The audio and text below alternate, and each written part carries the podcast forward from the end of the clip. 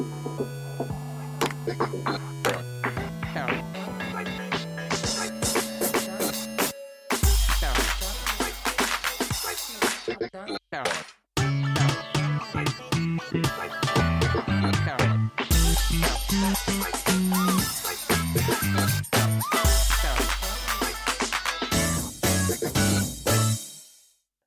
Toutes à tous pour ce nouveau numéro du podcast Moll, le numéro 67, l'émission de Biodiffusion dédiée à la rentrée Shmupesque. Ainsi, vous retrouverez après quasiment plus de chromat de vacances le duo fantastique de Moll, à savoir moi-même, ainsi que le radiant et simillant Monsieur Kreisil.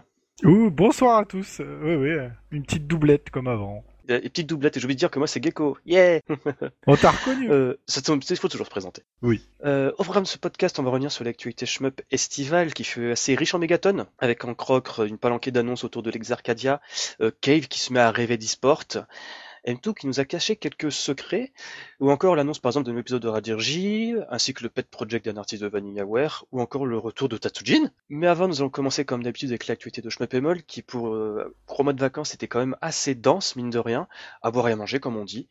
Et comme d'habitude, je vais laisser la parole à mon bon ami Crazy pour qu'il puisse démarrer par les One CC. Oui, euh, alors donc on a eu le premier One CC c'était Trax, donc c'est un tank shooter sur Game Boy.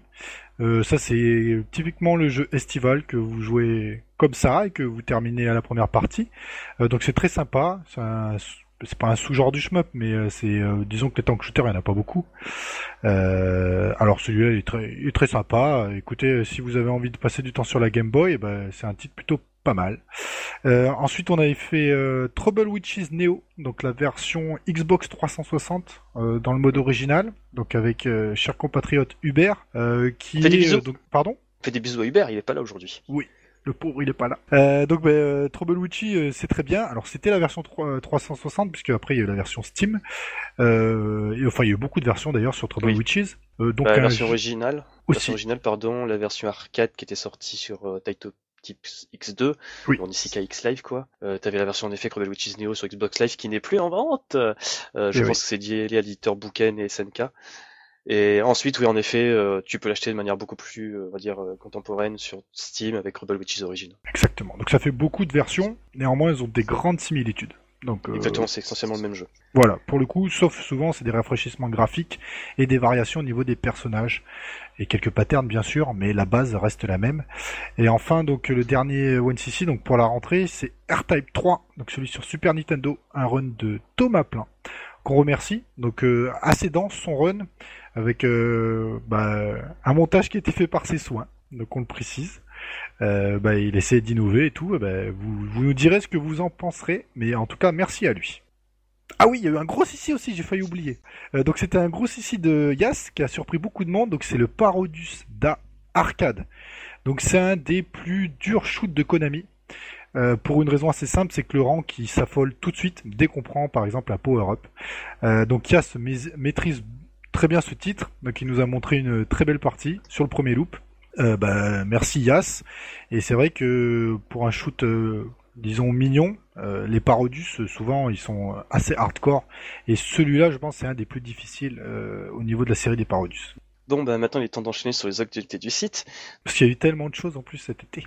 Oh oui, on était très chargés.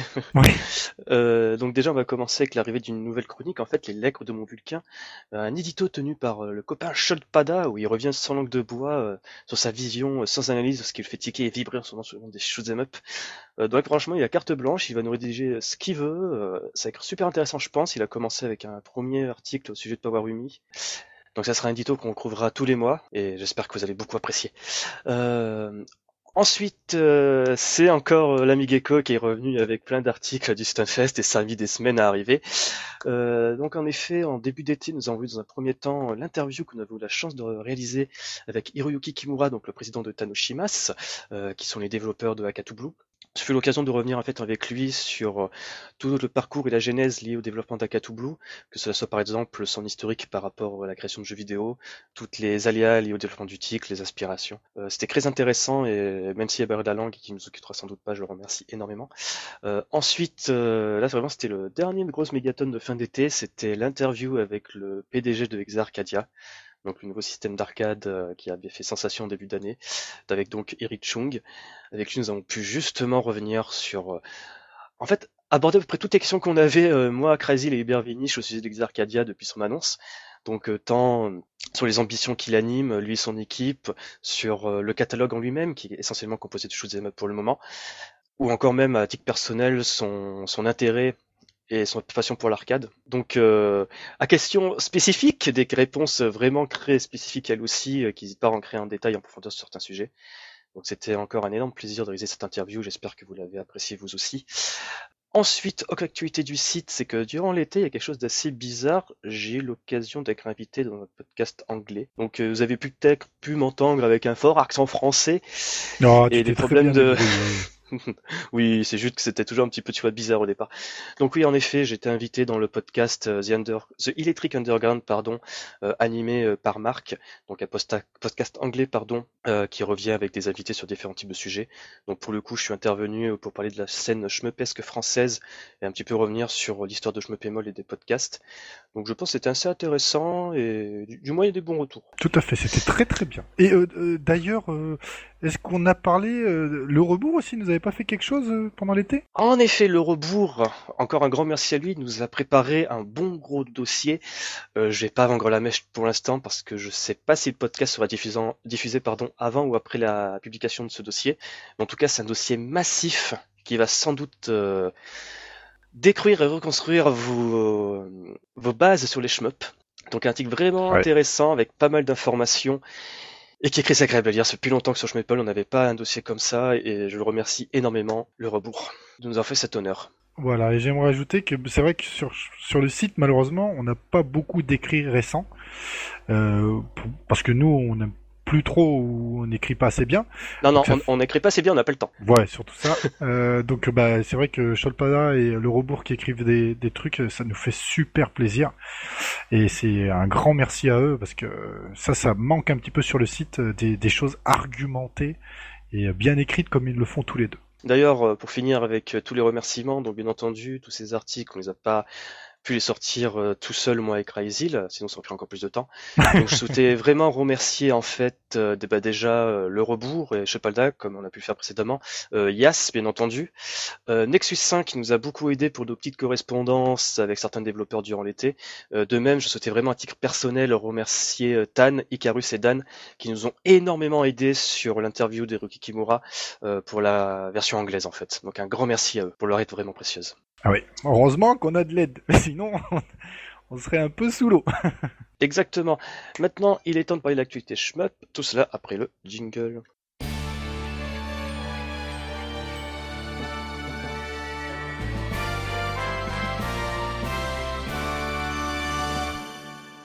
Commençons, commençons peu, commençons bien avec une chronique nécrologique. Yeah Euh, donc on va commencer l'actualité avec une bien triste nouvelle, à savoir la fermeture du studio Grackway Software. Grackway Software pardon, était les développeurs à l'origine de euh, Gunhound ou encore Assault Suite Lainos. Donc euh, à savoir que justement la fermeture de leur porte a eu pour conséquence le recré de Gunhound X, donc la version PSP de Gunhound développée par Greff sur le PlayStation Store japonais.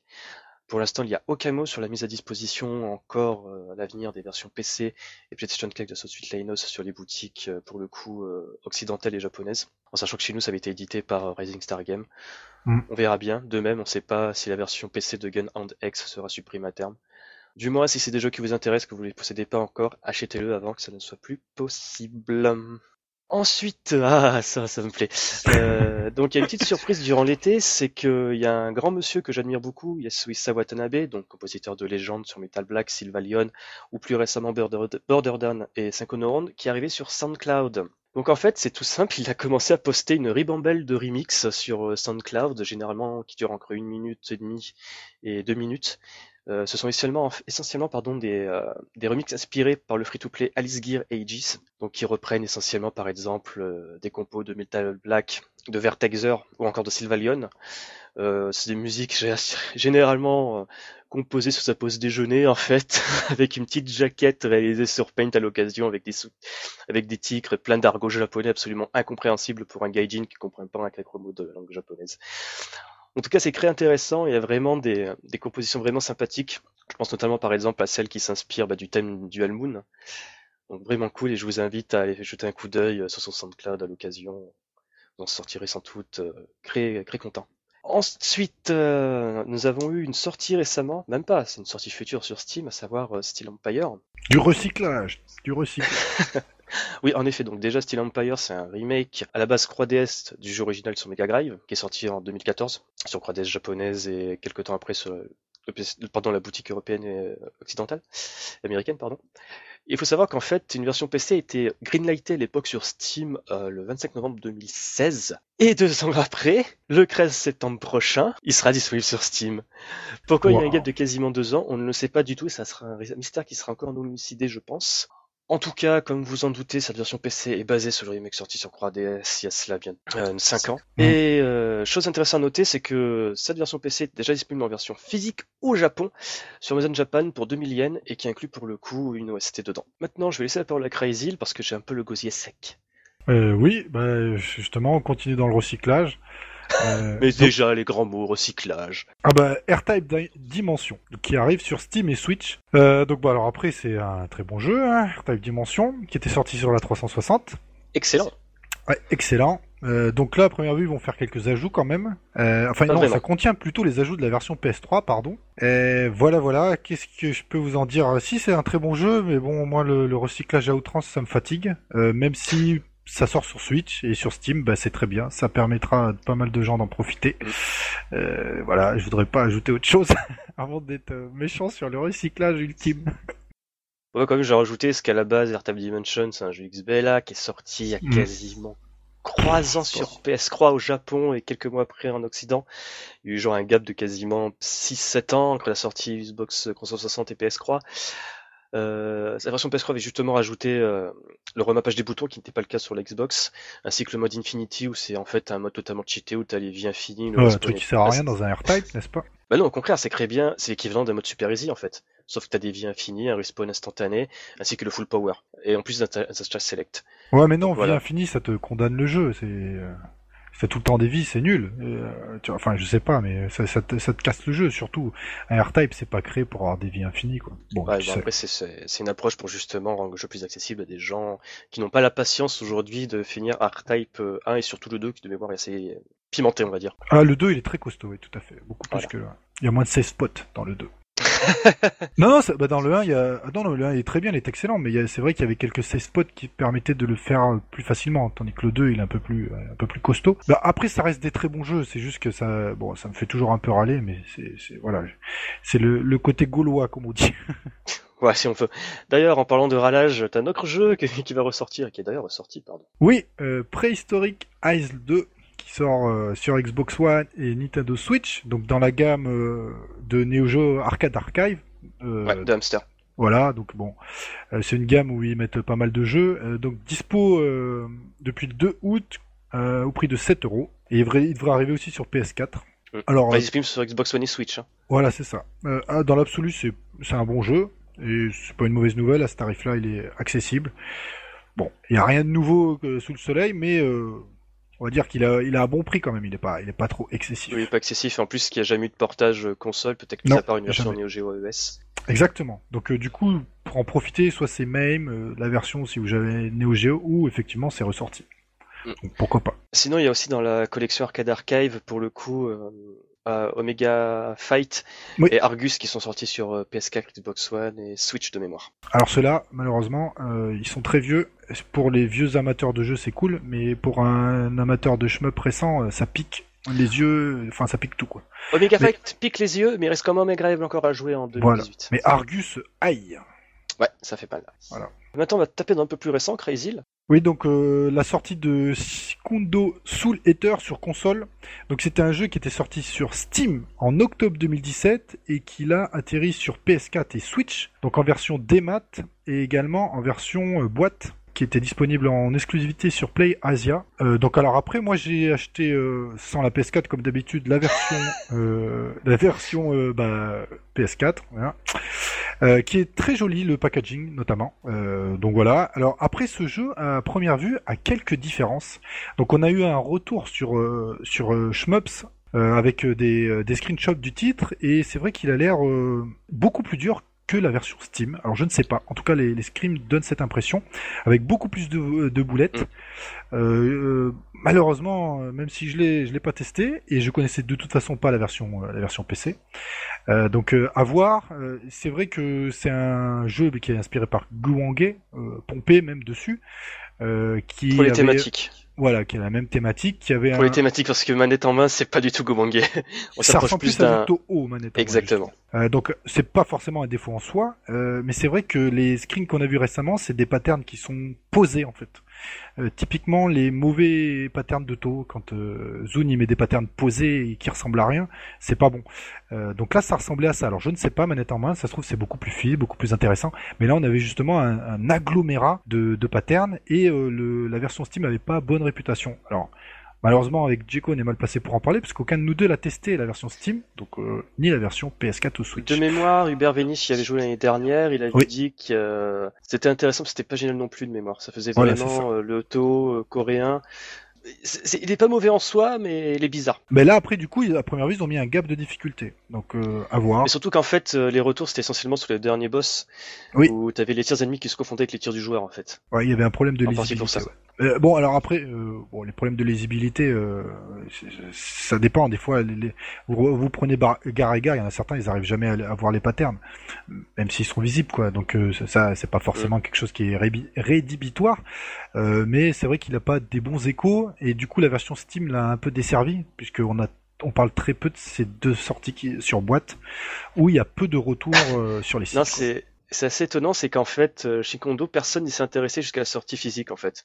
Ouais, mais... Le jeu, ça fait quasiment depuis un an qu'il est sur Steam, tout le monde s'en battait les glaïoules. il sort en boîte, c'est oh mon dieu, c'est génial, il y a un shmup qui sort en boîte, c'est super. Non, parce que les gens ont dit ça, c'est exactement ça. Ouais, super, il est sorti sur boîte, mais t'as pas eu beaucoup de retours sur le jeu en lui-même. T'as eu beaucoup de retours, ouais, il sort en boîte. Donc c'est peut-être c'est pas terrible, tu vois. Bah, en tout cas, pour finir chez Kondo, c'est aussi disponible des maths euh, mm. pour environ 14 euros sur Switch, PS4, Xbox One. Oui, et même la version boîte était à des tarifs acceptables. J'insiste dessus. La version boîte, c'est limité à PS4 et Steam. Euh, pardon, Switch. Et Switch, oui. Ensuite, c'est à mon tour parce qu'on va parler de la sortie de Psyvarial Delta. Donc, Psyvarial Delta est disponible depuis la fin du mois d'août au Japon sur PlayStation 4 et Nintendo Switch. Oui, je l'ai reçu. Tu peux pas y jouer Non, toujours pas. on va ouvrir un Tipeee euh, offrant une, une PS4 à Crazy. Enfin, non, bref.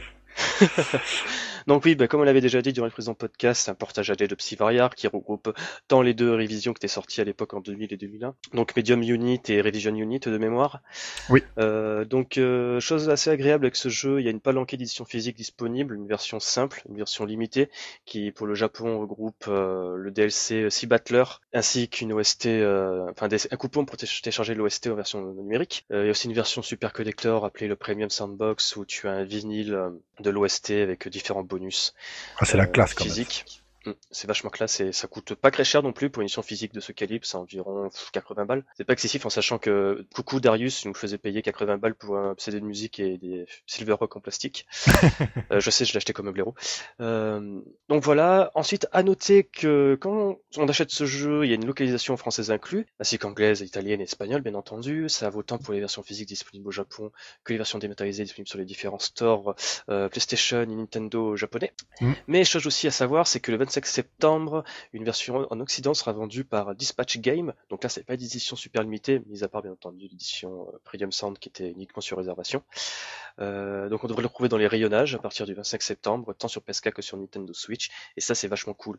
Euh, ce à savoir cependant, c'est que la version limitée en Europe ne semble pas inclure le DLC pour télécharger euh, le personnage de Sea Battler. Ah, c'est dommage. Par contre, ouais, par contre, il y aura toujours le coupon pour télécharger l'OST au format numérique. Et aussi, pareil, à noter que Sea Battler, on n'a jamais eu de conversion, donc c'est un titre, un shmup qui était plutôt pas mal. Mais on a quand même un DLC pour Psyvaria. ouais avec des musiques de Yoshida Watanabe et Daisuke Matsumoto, et des gars aussi qui ont bossé sur des jeux Benami. C'est ça. C'est cool. Euh, rien que ça, ça suffit euh, l'ajout de ce DLC pour moi.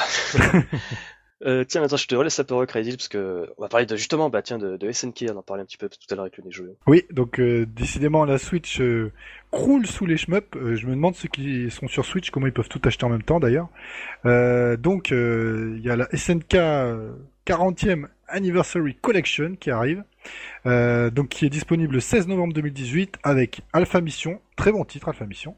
Euh, donc le premier euh, préhistorique Isle, puisqu'on a parlé du 2 tout à l'heure, et Vanguard, qui est un classique mais qui a assez mal vieilli.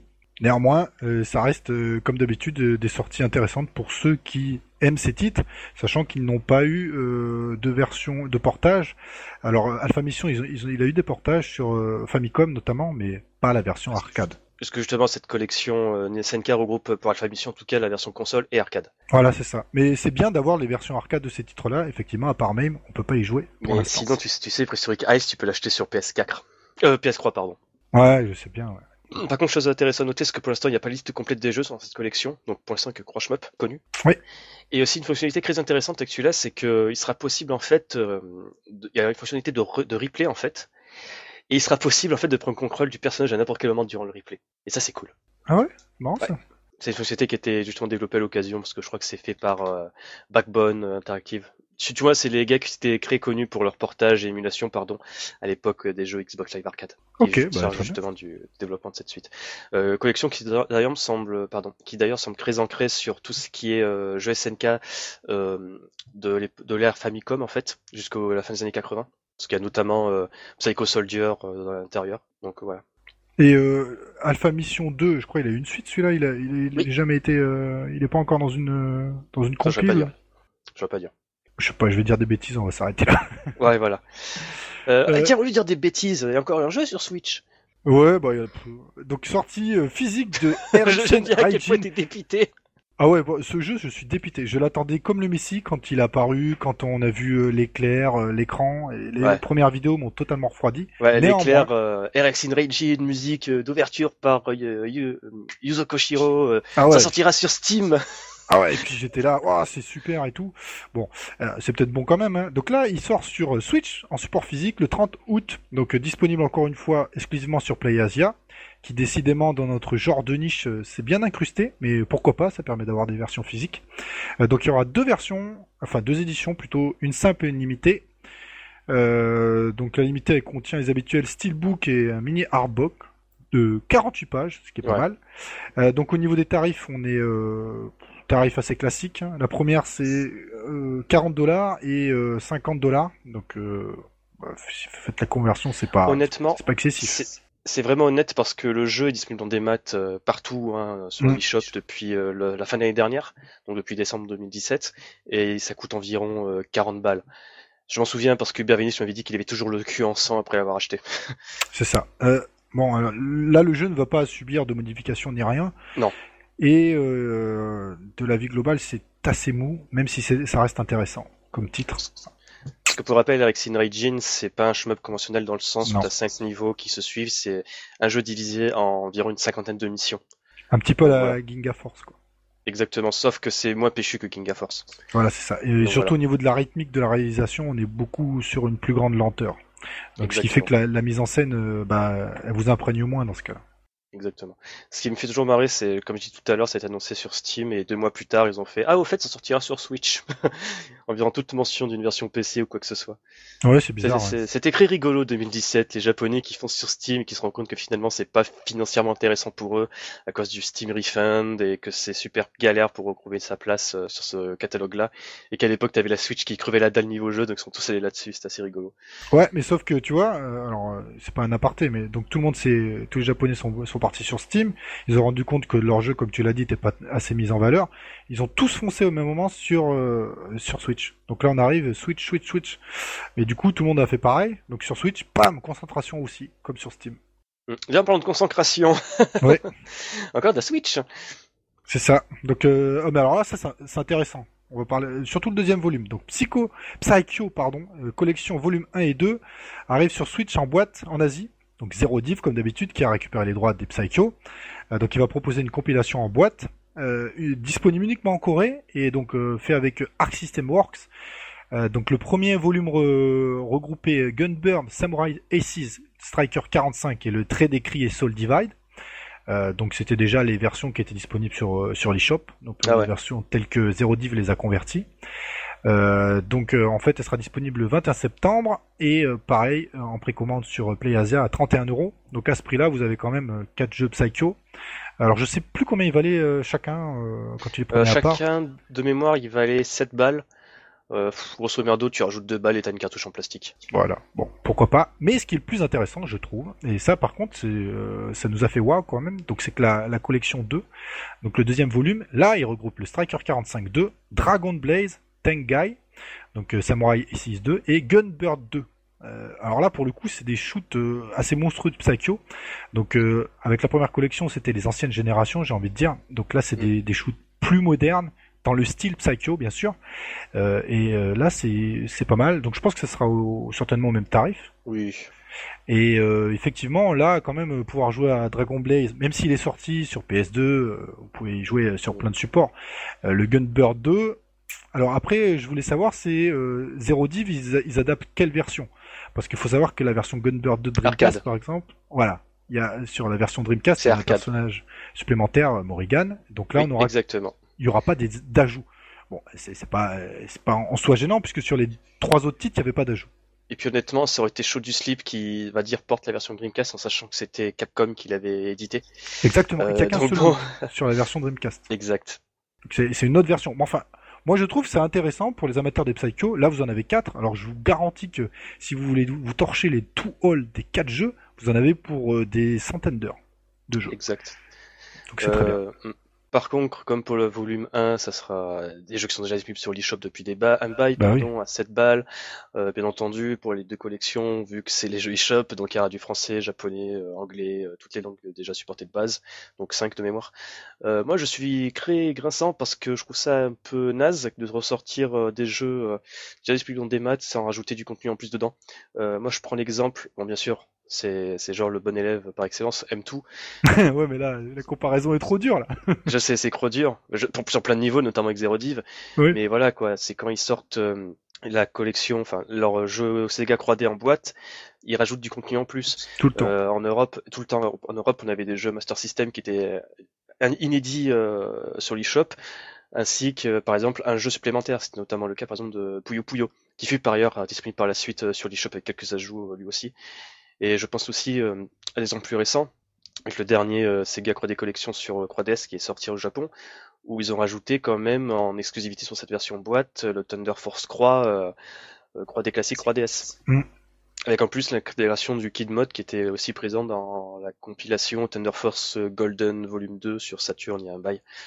Donc bref, moi je trouve ça vraiment dommage de pas faire un effort pour proposer un contenu en plus qui puisse justifier le fait de rallonger 2 euros de plus plus des frais de port à 10 balles pour acheter juste une cartouche et une boîte qui va prendre la poussière au final.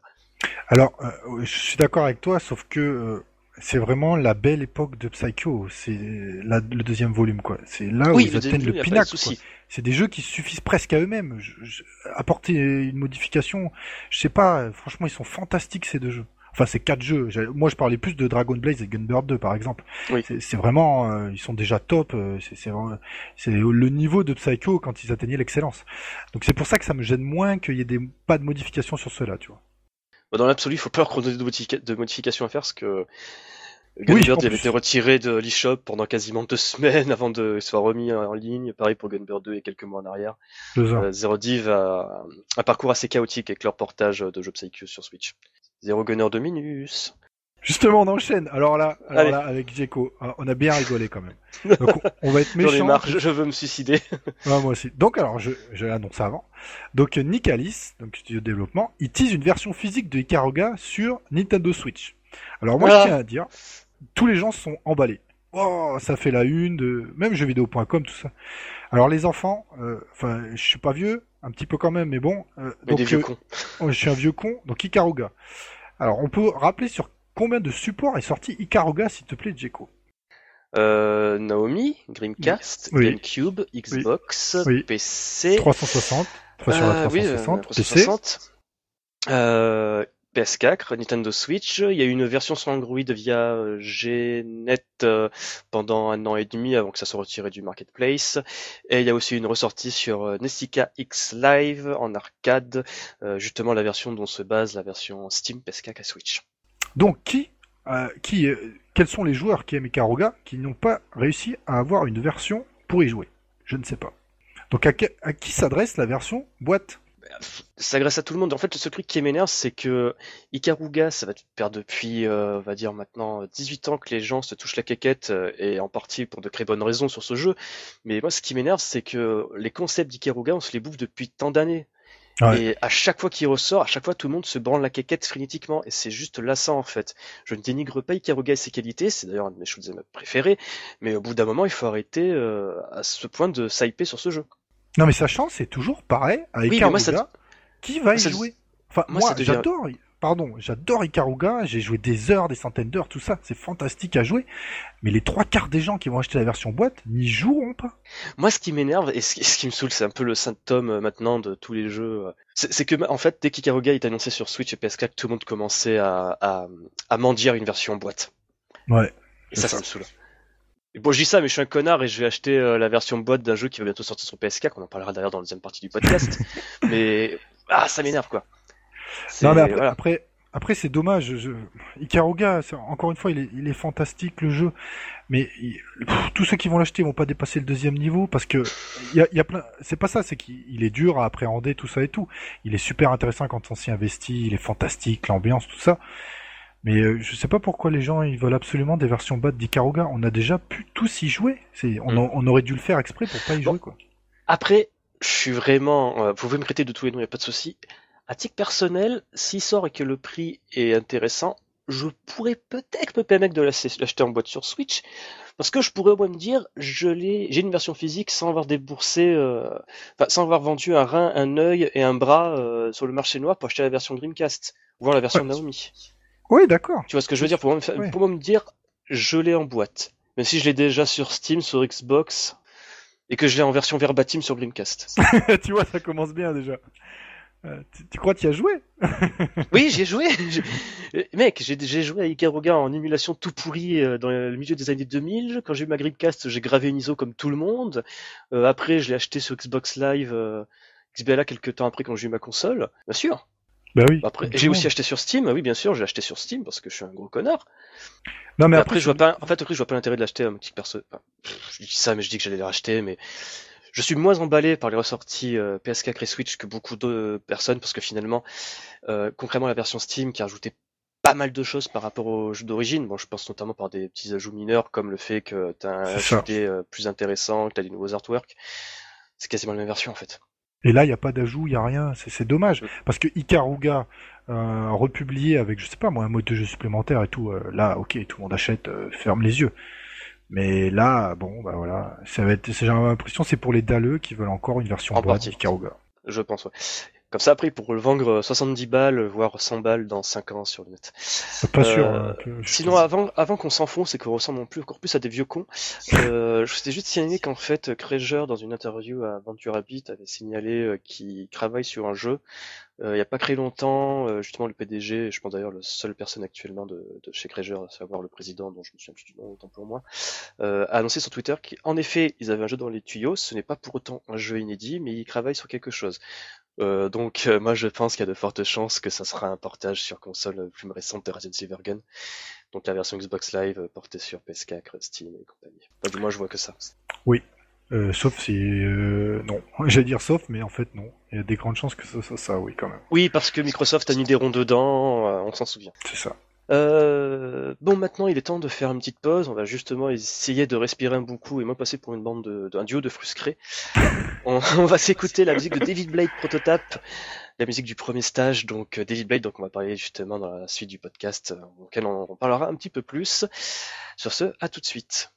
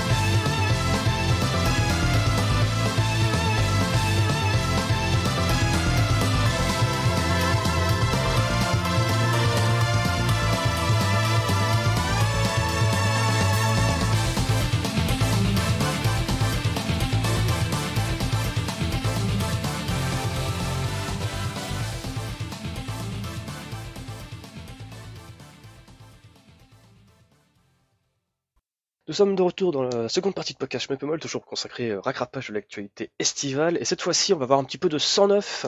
Et on va commencer par un doujin qui s'est fait longuement attendre, n'est-ce pas Crazy euh, Oui, donc c'est Rolling Gunner. Euh, donc en fait, euh, ben, il est toujours pas sorti sur Steam. on attend toujours, n'est-ce pas? Il mhm. doit avoir une mise à disposition, mais en attendant, il est possible de, de l'avoir donc en version physique euh, en Occident, donc via Akiba Obi et Nanopo Store. Donc oui. voilà. D'ailleurs, Ouais, en effet, parce qu'en fait, No Ring Gunner, c'est un doujin qui est sorti durant la comiquette d'été mhm. d'août dernier pour 2000 yens, quelque chose comme ça. Et comme d'habitude, si vous avez écouté nos précédents podcasts, vous connaissez sans doute euh, Seven Hero Nanapostor. Donc c'est un gars qui va au comiquette, qui achète des gens en large quantité pour ensuite les revendre euh, sur le territoire japonais ou à l'étranger. Et en effet, il le propose en fait à la vente. Et honnêtement, sur Schmeppemol, on vous conseille de passer par lui parce que déjà, on sait que c'est un service de qualité, plusieurs membres sont passés par lui. Et surtout, il propose le jeu à un tarif nettement plus attractif que Akiba Obi, qui lui propose à environ 30 balles, tandis que Seven Hero, avec les frais de port inclus, vous en aurez pour environ 26-27 euros. C'est ça. Euh, alors après, donc nous on l'a pas eu entre les pattes. Néanmoins, c'est vrai pas encore, pas encore, pas encore. J'ai commandé, il devrait arriver. Ah, et les premières vidéos donnent beaucoup envie. Euh, donc il y, a beaucoup d'influence dans ce titre. Euh, alors euh, moi j'ai trouvé la première influence que j'ai vue, c'était Border Down tout de suite quoi. Au niveau du design du vaisseau. Alors je sais pas si manette en main ça y ressemble parce qu'il y en a d'autres qui ont vu. Ils ont vu d'autres influences. Alors après, c'est un manic shooter, euh, j'allais dire pur et dur. Hein. Il va y avoir du point, ça envoie du pâté. Donc c'est un horizontal pour ceux qui ne connaissent pas. Et c'est vrai qu'il donne bien envie, tant graphiquement que au niveau de son gameplay, qui a l'air bien péchu et assez violent en termes de difficulté quand même.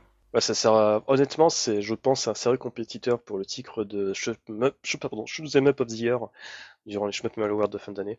Et d'ailleurs, les bons signaler que Rolling Gunner euh, a une OST composée par Kosio, donc de Zuntata, et aussi que, comme il a dit Crazy, c'est pas encore disponible sur Steam, euh, parce qu'en fait, les développeurs ont bien précisé qu'il fallait attendre environ 6 mois pour la mise en disponible sur Steam. Je pense que c'est sans doute le temps qu'ils puissent traduire euh, tous les textes du jeu, même s'il n'y en a pas beaucoup de base, c'est un shoot'em up, mais surtout qu'ils puissent trouver un éditeur en fait. Ouais, je pense aussi, ouais. Ou qu'ils arrivent à passer euh, à faire tous les, les processus au sein de Steam pour arriver à l'auto-éditer. Exactement. Non, mais après, c'est un titre très très prometteur, hein. honnêtement. pour un doujin, là, ça envoie et c'est de la nouveauté. Ensuite, autre nouveauté, c'est Zero Ranger qui sera disponible le 28 septembre. Donc Zero Ranger, c'était connu pendant des années sous le titre de Final Boss. Et après quasiment plus de 10 ans de développement, ça va enfin sortir sur Steam. Et honnêtement, j'ai jamais vu... Euh, non, je vais pas dire j'ai jamais vu. Ça fait depuis longtemps que j'ai pas vu un shoot'em up qui me donne autant la patate que par le Crawler en fait.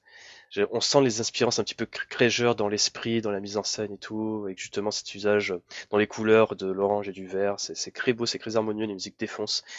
On parlera sans doute nettement plus en connaissance de cause euh, le mois prochain quand on aura mis les pattes dessus. J'espère que Hubert sera là pour en parler, parce que je sais qu'il attend pas mal lui aussi.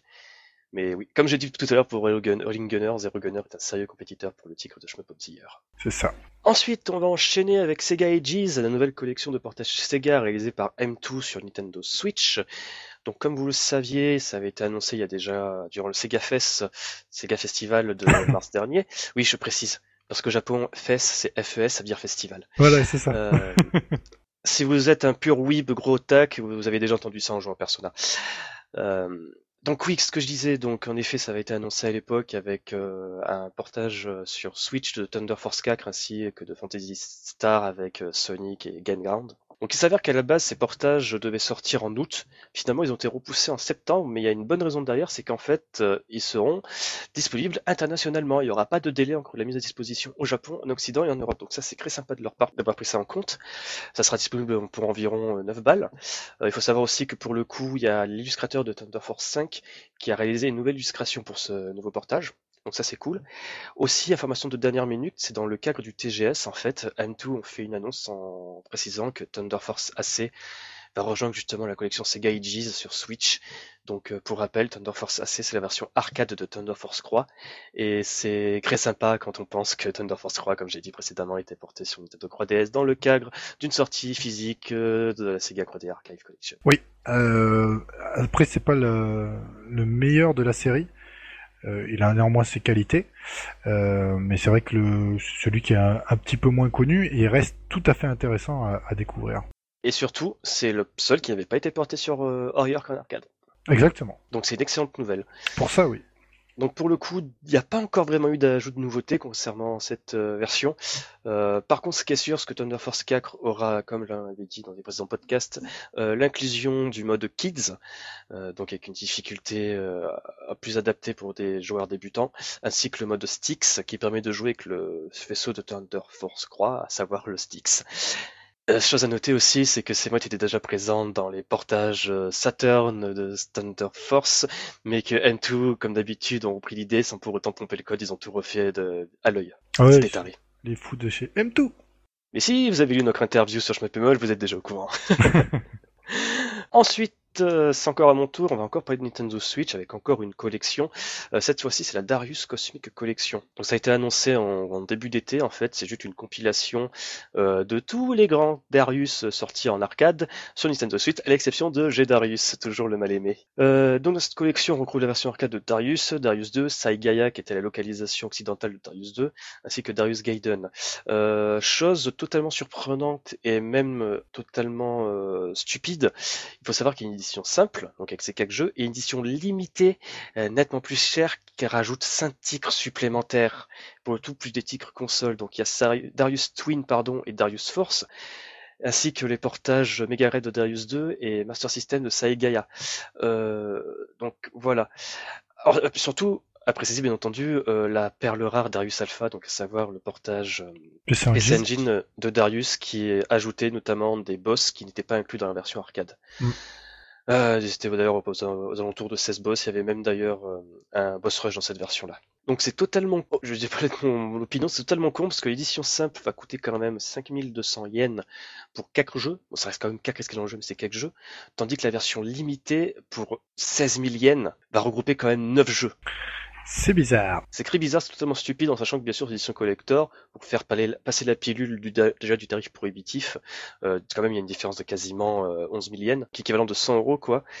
Euh, on rajoute euh, dans cette édition donc oui un artbook d'illustration, euh, une OST Range Darius, ainsi qu'un petit porte-clés acrylique, acrylique, pardon qui imite le marquis Darius sur les bandes d'arcade. donc ouais c'est totalement bizarre. Soit en tout cas si vous êtes fan de Darius, vous pouvez vous l'acheter, il n'y a pas de souci. chose aussi intéressant à noter c'est que durant l'Amazon Prime Day, bon là maintenant c'est passé, mais si vous l'achetez sur Amazon durant ces deux jours, vous pouviez en fait avoir un code DLC pour la version Game Boy de Darius. c'est totalement du foutage de gueule. Euh, si tu précommandais en effet la version collector, tu avais un DLC pour la version Game Boy, c'était totalement con. Euh, sinon au niveau technique, donc ça sera développé par M2, donc déjà on sait que derrière il y aura une émulation de qualité. Euh, par contre on sait pas s'il y aura des modes exclusifs, ce qui m'étonnerait beaucoup d'ailleurs. On verra je pense pas là pour le coup. Je pense pas, mais il peut toujours avoir des surprises. Oui. Et ça, ça sera disponible pardon, le 28 février prochain, donc au Japon exclusivement sur Nintendo Switch. Mais vu que la Switch est region free, on s'en fiche un peu. Ouais, et c'est très bien d'ailleurs. Euh, ensuite, mon bon Crazy, à toi de prendre la parole. je pense qu'on va encore parler de M2. Oui, pour Ketsui. Yes. Euh, euh, donc là, là, pour le coup, on l'attend tous. Enfin, en tout cas, tous les deux. On attend, on en attend beaucoup de cette nouvelle version de Ketsui. Donc, adaptation de M2 prévu sur PS4, donc le 29 novembre, qu'on peut déjà euh, précommander en version physique. Oui. Euh, donc ça c'est super. Euh, avec en version physique, vous aurez bien sûr le mode de jeu supplémentaire. Donc le mode de jeu que j'ai oublié son nom, qui est euh, je confonds toujours, j'inverse, ah, j'intervertis toujours les lettres. C'est Ikeda 2007 spécial, voilà. qui était la version Cave Matsuri, qui était jouable euh, durant l'événement Cave Matsuri de 2007 pendant une seule journée. Exactement. Et euh, qui est disponible donc en DLC dans la version boîte, et bien sûr bah, qui sera aussi dispo sur la version des maths. Exactement, parce qu'en fait, il y aura une version démat et une version physique. Donc la version démat va coûter quelque chose comme 7000, pardon, 3700 yens sur PlayStation Network, avec les DLC, donc à savoir le mode Ikeda 2007 spécial, ainsi que le, le DLC Virt Arrange, donc qui permet mhm. de jouer justement à Ketsu avec les musiques euh, du, du, mode Black Label Arrange de Dodonpachi. De Ketsupachi. Exactement, donc les musiques qui défoncent. Euh, donc ces deux DLC sont disponibles à l'unité pour 800 euh, yens, en sachant que si tu achètes la version en boîte, tu auras le jeu en version physique, donc sur un disque, en plastique, euh, pas comme Battle Garaga qui est pas une version physique mais tu as un code de DLC. Euh, donc Ketsu en boîte avec un disque pour le jeu, accompagné de deux codes de DLC pour justement le mode euh, Ikeda et les musiques. Euh, Chose intéressante au niveau des versions physiques, donc tu as une version standard qui sera vendue environ euh, de mémoire euh, 6800 yens. Mm. Bah, à côté de cela, tu peux rajouter par exemple l'édition limitée qui va regrouper bah, en effet toujours les versions physiques avec les deux DLC, mais en plus un livret euh, de 48 pages en fait qui va regrouper des croquis préparatoires ainsi que des interviews en fait. Il y a notamment une interview qui a été réalisée, euh, enfin une cross interview entre Daisuke Matsumoto et Manabu Namiki sur les musiques de Ketsui. Euh, D'ailleurs, en parlant des musiques, pour l'instant, on sait qu'en effet, il y aura les musiques euh, originales de Ketsui, il y aura la musique justement de Virt, donc Jake Kaufman qui a fait les musiques de, du Katsupachi de Don Pachi Fuketsu, mais aussi des reprises de Daisuke Matsumoto. Euh, Daisuke Matsumoto, pour ceux qui ne savent pas, c'est le compositeur sur euh, Mushi Mushi Pork, et plus récemment sur Mao, Gothic Mao Otome. Donc il y a un peu de la bouteille au sein de Cave. Euh, aussi au niveau des modes de jeu, bien entendu, c'est M2, donc il y aura un mode super easy, il y aura un mode normal, donc le mode ensuite Ikeda 2017 spécial en DLC, dont les impressions Zipsource. Je me paie mal parce que j'en ai eu l'occasion d'y jouer durant le, le Stunfest. Et aussi, ce qui j'ai eu l'impression de lire en voyant des screenshots, mais il n'y a pas encore eu d'annonce officielle sur ce sujet, à l'image des modes euh, Révision 2016 sur euh, Battle Garriga ou encore Fever sur Dungeon Fever On, il y aurait un mode appelé Tini, parce qu'en effet, Crazy ne l'a pas précisé, mais euh, Ketsui sur PS4 a le sous-titre absolument teubé de Ketsui Destiny. Euh, donc Def et Tini, euh, quand tu prononces ensemble, ça fait Destiny. Donc c'est un jeu de mots totalement foireux japonais et c'est affligeant comme à la fois c'est génial. ouais, c'est c'est japonais quoi. Mais après, euh, non mais déjà cette annonce, euh, c'est tout quoi, avec tout ce qu'il y a, tous les ajouts, les modes de jeu supplémentaires, c'est la hype autour de Sketsui. Mais en plus, il faut savoir qu'ils ont réussi à faire en sorte qu'il n'y ait pas d'input lag. Donc c'est un truc de taré, en sachant qu'il y avait déjà, il y a toujours des petits soucis sur PS4 avec des soucis d'input lag liés, liés au propre système. Donc vraiment grosse hype. On était un Mhm. petit peu mi-figue, mi-raisin, mi-fiste, mi-raisin, comme dirait Hubert Vinich. Euh, quand ça a été annoncé, parce qu'on avait déjà d'excellents portages sur PlayStation 3 et Xbox 360 grâce à 5PB Mhm. avec euh, Ketsu Extra. Mais rien que je pense que l'ajout du, du mode euh, Cave Matsuri de 2017, 2007 pardon, va vraiment, euh, va vraiment, on va dire, justifier l'achat de cette nouvelle version.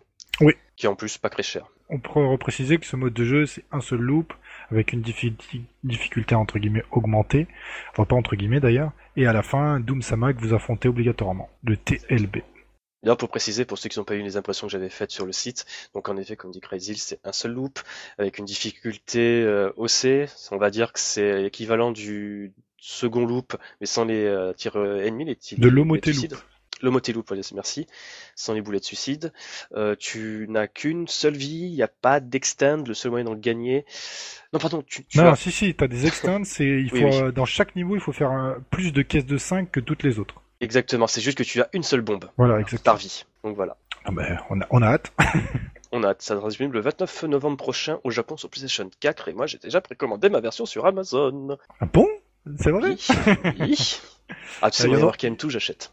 Bah, il y en aura peut-être, euh, il y en aura certainement pour tout le monde des versions quand même. Euh, donc, euh, Ouais. c'est pas non plus Oui. la peine de se jeter dessus, même si vous pouvez vous jeter dessus, hein, précommandé. Mais euh, il y aura pour tout le monde. Et généralement, Oui. M2 fait assez pour tout le monde. C'est pas limited run game ou c'est limité à 5000 exemplaires on fait monter la hype tu pourras pas acheter si tu t'es pas pris 5 minutes, pas dans les 5 minutes, à Exactement. partir de la mise en ligne de l'annonce. Ensuite, on va justement encore parler de PlayStation 4 avec Game Tengoku Crescent Mix. Euh, il y a eu pas mal d'actualités sur Game Tengoku Crescent Mix, donc je propose qu'on parle déjà de la nouveauté majeure qui nous a fait euh, un petit peu fait euh, battre nos Kokoro. C'est l'annonce d'un nouveau DLC, un DLC avec Tatsujin. Ah, Tasujin. Oh C'est totalement nawak. Donc oui, en effet, à l'image du DLC sur euh, Clarisse ou Murabento euh, de Base Loaded, le troisième DLC de Game Tengoku sera dédié en fait à Tatsujin, donc avec le vaisseau iconique euh, du jeu de taille, euh, du jeu pardon de Toa Plan. Donc il n'y a pas grand chose à dire finalement sur ce DLC à proprement parler, c'est à savoir que ça va reprendre exactement les mêmes armements de Tatsujin. Donc à savoir le, le tir rouge, le laser, les éclairs, etc., etc., avec toujours la bombe iconique avec le gros crâne qui apparaît à l'écran, etc., etc en sachant que comme pour chaque nouveau DLC, il y aura des musiques arrange ainsi que des, euh, des histoires sur le jeu en lui-même dont s'inspire le DLC. Donc Bien déjà c'était la grosse la grosse annonce euh, relative justement à Tatsujin parce que on s'attendait pas vraiment de revoir euh, ressurgir une licence euh, Toa Plan de cette manière-là. Ensuite, euh, la seconde grosse annonce, c'était en effet l'annonce d'une nouvelle version de Game Tengoku Close Mix, à savoir Tengoku Close Mix Special. Alors c'est vraiment bizarre, parce que cette version spéciale de Game Tengoku qui sort un an après la version euh, normale, quoi, n'ajoute pas grand chose en fait par rapport au jeu de base. Donc déjà, c'est une version, on va dire, physique, hein, il faut bien le préciser. Donc à savoir, enfin, une nouvelle version physique. C'est une nouvelle version qui accompagne une sortie physique, donc à savoir qu'il sera disponible pour environ 3800 yens sur Amazon et compagnie, avec une version des maths à 3500 et bien entendu une version collector à quasiment 100, 100 000 yens. Euh, au niveau du contenu, donc on retrouve dans cette nouvelle version l'inclusion euh, définitive, donc en dur dans le jeu du premier DLC, à savoir Clarisse et sa Clarisse Car, donc aspiré euh, du, du, jeu City Connection. Aussi, y avait la présence de nouvelles musiques arrange dans, ce, cette nouvelle version, euh, l'intégration des pistes audio, enfin des voix qui, n'avaient jamais utilisé, jamais été pardon utilisées pour la version Sega Saturn, ainsi que la présence alors là, alléluia, la localisation anglaise qui était présente au Stunfest d'ailleurs. Donc oui, c'est pas une légende, c'est pas c'est pas un truc mythologique, on va dire. Ça existe vraiment, je l'ai vu tourner et ça sera inclus dans cette nouvelle version. Ensuite, il faut savoir qu'au niveau de la version collector, il y a eu plusieurs, euh, on va dire, ajouts. Plusieurs ajouts, minimes, mais ajouts quand même. Pas plusieurs ajouts, mais plusieurs bonus qui vont inciter les gens à gaspiller 100 balles. Euh, notamment ceux qui n'ont pas acheté comme moi.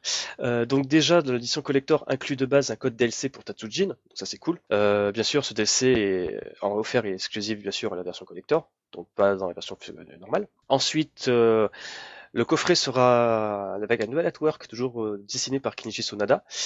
Euh, ça va aussi inclure un CD de 9 pistes Arrange, donc sans doute les musiques euh, des DLC, donc Arrange, donc avec savoir Cells and Spirit City Connection de Baz et de Tatsujin. Il y aura aussi un nouveau CD Gramma sur l'univers de Tengoku, ainsi que la présence toujours de l'ancien CD Audiogramma qui était inclus dans la première édition collector. Euh, ensuite, nous avons aussi, comme dans la première édition collector de Game Tengoku Closed Mix, une la présence du script euh, des, des doubleurs nous avons aussi une nouvelle illustration pour la jaquette, où cette fois-ci les demoiselles sur l'écran seront en, maillot de bain. Oui, oui, c'est con, c'est totalement bizarre parce que c'est exactement euh, la même euh, la même posture, etc. C'est juste que les chantements, les vêtements ont changé. Soit.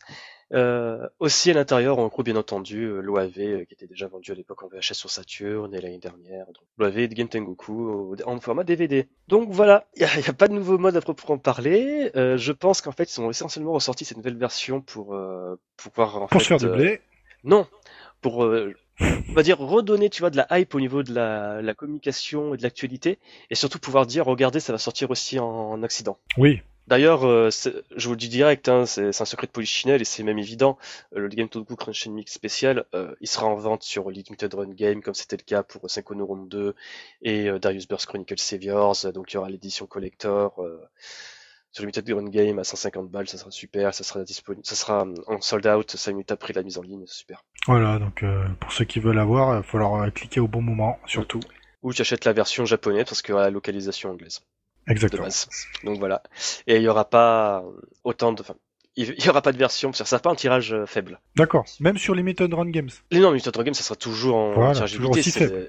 Oui, ça sera 5000. Mais je veux dire qu'au Japon, ça sera pas la cohue, quoi. Ah bah surtout pour ce titre pour ce titre-là. Enfin moi personnellement j'ai acheté la première version physique. Euh, non, je vais pas la racheter quoi pour peu d'ajouts quoi. Euh, ensuite, justement, je vais faire un petit aparté parce que justement, on se dit, mais Tatsujin, comment ça se fait que cette vieille licence puisse ressurgir en 2018 En fait, c'est très simple. Il s'avère qu'il y a une entreprise qui s'appelle Tatsujin Limited, euh, Tatsujin Corporation donc, qui a été créée en mai 2017 par euh, Yugi Masatoshi, qui en fait un ex-employé de, de Toaplan, pardon, qui est euh, programmeur et qui a été qui été programmeur et compositeur sur les jeux justement de cette entreprise et qui tient justement des licences sur plusieurs jeux de Toaplan. Donc dans la liste, c'est du Batsugun, il y a du Tatsujin, il y a du Snow Bros, etc., etc. Et il s'avère que le monsieur, en fait, il collabore depuis quelques temps maintenant avec euh, City Connection, euh, notamment via le label Claris Disc, euh, pour la mise en vente en fait de CD audio euh, toi plan. Donc par exemple, si tu vas sur Amazon, tu peux voir des euh, CD collections, des musiques de jeux jeux toi plan, donc avec du Tatsujin, du Elite Tiger, etc., etc. Ah, c'est le, le petit truc en plus. Et ça, c'est cool de voir que justement, ces licences ne sont pas perdues dans les limbes. Non, ça c'est bien. Euh, surtout qu'il y a beaucoup de licences arcade, on a souvent peur qu'elles disparaissent dans les limbes. Et là, pour le coup, on est sûr qu'elle est sauvée, quoi. Exactement.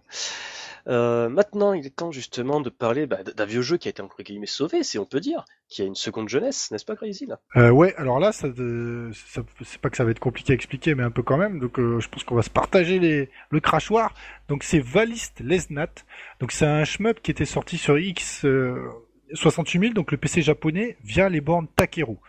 Donc on va le rappeler pour ce que c'était, euh, ce que c'était à l'époque. En fait, sur le, Sharp, le X68000, euh, il y avait des développeurs amateurs qui pouvaient commercialiser des jeux via une borne Takeru. Vous ameniez votre disquette et en fait euh, vous achetiez le jeu que vous coupiez sur la disquette. Et ensuite vous aviez une version physique du jeu parce qu'à l'époque évidemment il n'y avait pas de démat. Voilà. La bande Takeru c'était super intéressant pour ça et beaucoup de titres ont été développés sur bande Takeru et ont été perdus par le temps parce que si personne a gardé la disquette ou a fait un euh, enfin a, sauvegardé euh, ce que vous voulez, bah, les jeux certains ils ont disparu. Donc là Studio Sesta euh, en fait, ils en avaient donc ils avaient développé ce titre-là, donc Valis Lesnat, en 91. Alors attends, je vais te corriger. C'est mon partage de crachoir. C'est un membre fondateur de Studio Siesta qui a développé ce jeu euh, sur. Oui, donc c'est pas Studio Siesta, oui, en tant que tel, parce qu'il s'était pas créé à l'époque, ou peut-être en moins qu'ils peut-être créé à l'époque.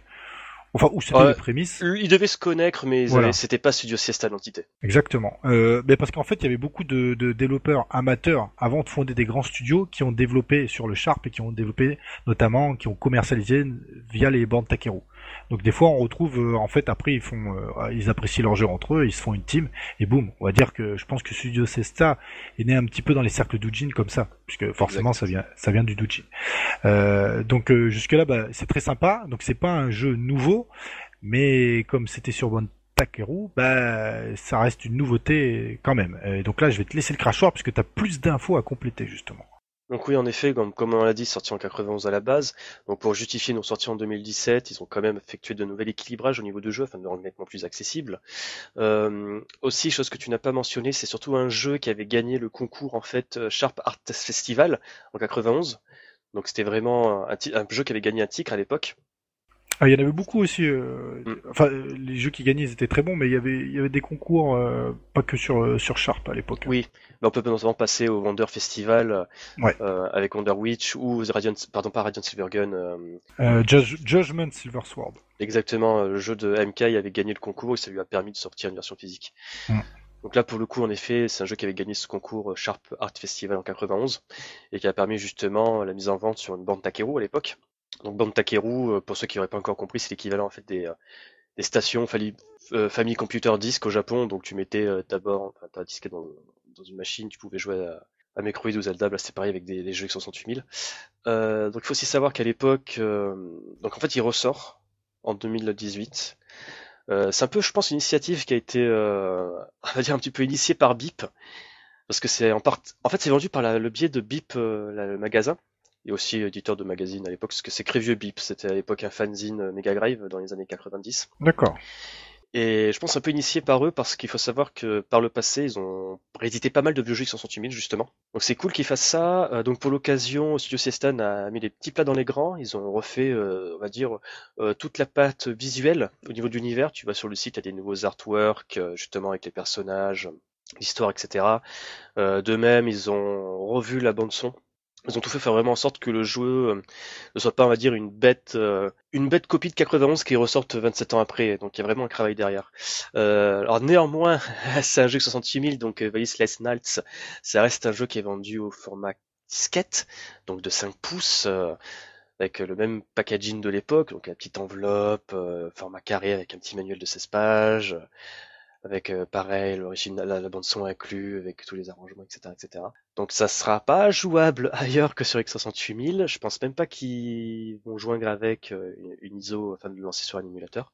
Oui, et euh, par te couper pour trouver un X68000 en état de marche sans perdre un ou deux reins, c'est assez compliqué quand même. Oui, pour surtout se le faire importer. Au Japon, ça peut encore être ah, au Japon, jouable. Et encore, au Japon, euh, j'allais dire à cause des gaijins, c'est pas tout à fait vrai. De ceux qui voulaient avoir des Sharp, les prix ont augmenté expo... Oh là là, j'arrive plus à le dire. de, manière, exponentielle. Voilà, de manière exponentielle ces dernières années. Et puis c'est surtout, je pense, des PC qui qui vieillissent mal aussi au niveau des condos. Après, il faut euh, il faut les retaper tout ça, donc euh, c'est assez compliqué d'en avoir un en bon état. Coucou Cholpada, qui en a, je sais plus s'il l'a toujours, mais qui en a qui a eu dans les pattes un, un Sharp X68000. C'est beau. Il a plus de rein. il fait des dialyses tout le temps. je t'ai coupé, pardon. Donc oui, bah en fait pour finir, c'est disponible justement sur BIP pour 2800 yens et honnêtement, moi je suis un blaireau, je suis en de me l'acheter, même si j'ai pas de X68000, juste parce que c'est une putain de curiosité en fait. Non mais carrément. Euh, je pense qu'il y en a qui vont faire comme toi, qui vont l'avoir même sans avoir le Sharp et n'ayant pas la possibilité d'y jouer, parce que c'est quand même, euh, c'est beau quand même. Ah, c'est une grosse curiosité et honnêtement, ah euh, j'aime beaucoup les artworks de Studio Setor Général. Euh, bon, sauf quand même du premier jeu, la première version de Code Witches, ça piquait les yeux. Mais j'adore l'effort qu'ils ont fait justement au niveau du personnage et des ennemis et tout sur le site officiel. Et donc, ouais, je vais peut-être craquer ma terrière. Euh. Tu fais, c'est une très bonne idée. tu vas, tu vas perdre beaucoup d'argent après le podcast, je crois. Ah oui, non, mais déjà le Ketsui est précommandé. Euh, si je fais mon gros blaireau, je vais acheter le, le Ikaruga de Nikalis, 40 balles. Aïe, aïe, aïe, aïe, aïe. Ketsui, Karuga. L'héros euh, bon bref, continuons. On va parler maintenant bah, d'un jeu assez bizarre. Donc c'est en fait euh, c'est David Blade, donc le jeu dont on avait pu écouter la musique euh, tout à l'heure durant l'encract. Donc qu'est-ce que David Blade en fait? Il faut savoir déjà de base dans le secteur du jeu japonais, il est assez courant pour des créatifs et des pet projects, des petits projets qui font sur leur temps libre en dehors de leurs activités professionnelles, à, à, développer des jeux en fait. Euh, si vous avez lu euh, le Untold History of Japanese Video Game, euh, vous avez déjà vu ces histoires-là de développeurs qui ont développé par exemple des jeux qui ont l'air super génial, mais qui n'ont jamais vraiment quitté un cadre, on va dire, privé. mais cependant, il arrive que certains de ces développeurs les partagent en fait avec le public, et justement en fait de donner à terme des vrais jeux. Et là, il s'avère qu'en fait, il y a une petite curiosité, il y a un, un illustrateur chez Vanillaware, qui a le pseudonyme de Shigatake, euh, donc qui a travaillé sur Dragon's Crown, Muramasa, Green Game War, Rodin Sphere, euh, qui a pour un petit hobby euh, de créer des shoot'em up sur Daisymon depuis plusieurs années, depuis 91 en fait. Alors attends, précise que c'est Daisymon pour ceux qui connaissent pas. Daisymon, c'est un logiciel sur euh, console, donc Famicom, Sega Saturn et PlayStation, PlayStation qui permet de créer des shoot'em up en fait. Exactement. Donc voilà, donc depuis 91, Shigetake il fait des shmups sur Daisymon avec. sur Saturn aussi d'ailleurs. Exactement, oui, donc avec Proto Blade à l'époque sur la version Famicom, Devil Blade 2 sur euh, Saturn et Devil hmm. Blade euh, sur euh, la version PlayStation. et il faut savoir qu'en fait, le fil rouge de ces projets, on va dire amateurs, ça a toujours été David Blade en fait, parce que Proto Blade, ça a donné naissance à une version nettement plus complète et d'ailleurs terminée sur PlayStation. Et là, en fait, il s'est donné pour objectif en 2018 de le refaire Devil Blade de fond en comble. Et sauf qu'en 2018, Daemon, c'est plus un logiciel euh, vraiment intéressant. Il est clairement dépassé et très limité, notamment pour le partage, parce qu'il faut que les personnes aient une Sega Saturn japonaise avec le jeu et le moyen de transférer des saves sur une carte mémoire. Donc il faut une Saturn pucée plus le comment ça s'appelle? L'action replay. L'action replay euh, pour pouvoir les transférer en fait euh, et pouvoir y jouer sur votre Saturn. Donc c'est assez compliqué exactement, ou se servir d'un émulateur, mais le résultat mm. n'est pas toujours optimal. Donc ce bon Shigetake s'est orienté vers un logiciel bien connu euh, de Barino Schmupper qui a donné naissance à de très grands jeux, à savoir STG Builder, qui est justement un logiciel sur ordinateur permettant de développer des choses up sans grande connaissance, même aucune connaissance en développement. Et donc depuis euh, maintenant presque un an, il s'attelait à la création de David Blade sur PC, et il a sorti durant l'été une première démo sur le premier stage, et bon sang comment ça envoie du bois? il y a une mise en scène extraordinaire, bien entendu. Illustrateur de Vanillaware oblige, la part graphique est fantastique, il y a vraiment un soin apporté au niveau du pixel art. Euh, moi, ce que j'ai beaucoup aimé sur cette première démo, c'est que il y a vraiment un soin très apporté au niveau euh, de la mise en scène.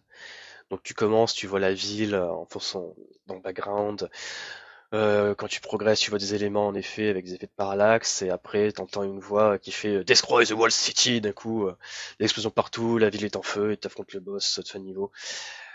Donc les anciennes travaillent à ce niveau-là. Euh, de même, on voit que depuis tout ce temps, il essaye vraiment de faire des shoot'em up qui soient pas, on va dire, euh, paresseux, parce qu'il est pas rare que par exemple des gens sur STG Builder, euh, qui sont, on va dire, un peu novices dans la création, fassent juste des, des ennemis qui balancent un pâté de maison et point barre.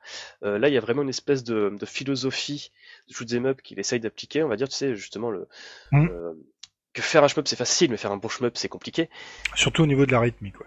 Exactement, donc là, ce niveau-là, c'est très bien foutu avec un système de mécanique euh, basé autour d'un système de web. Euh, je vais pas dire la, à la... Suki, euh, pas la Sukyu, pas la Sukyu Golantai parce que c'est pas du tout le même système. Il y a à peu près ce même concept de proximité, tu vois. Il faut que tu doubles l'usage de cette espèce de, radius, de rayon avec justement la proximité face aux ennemis.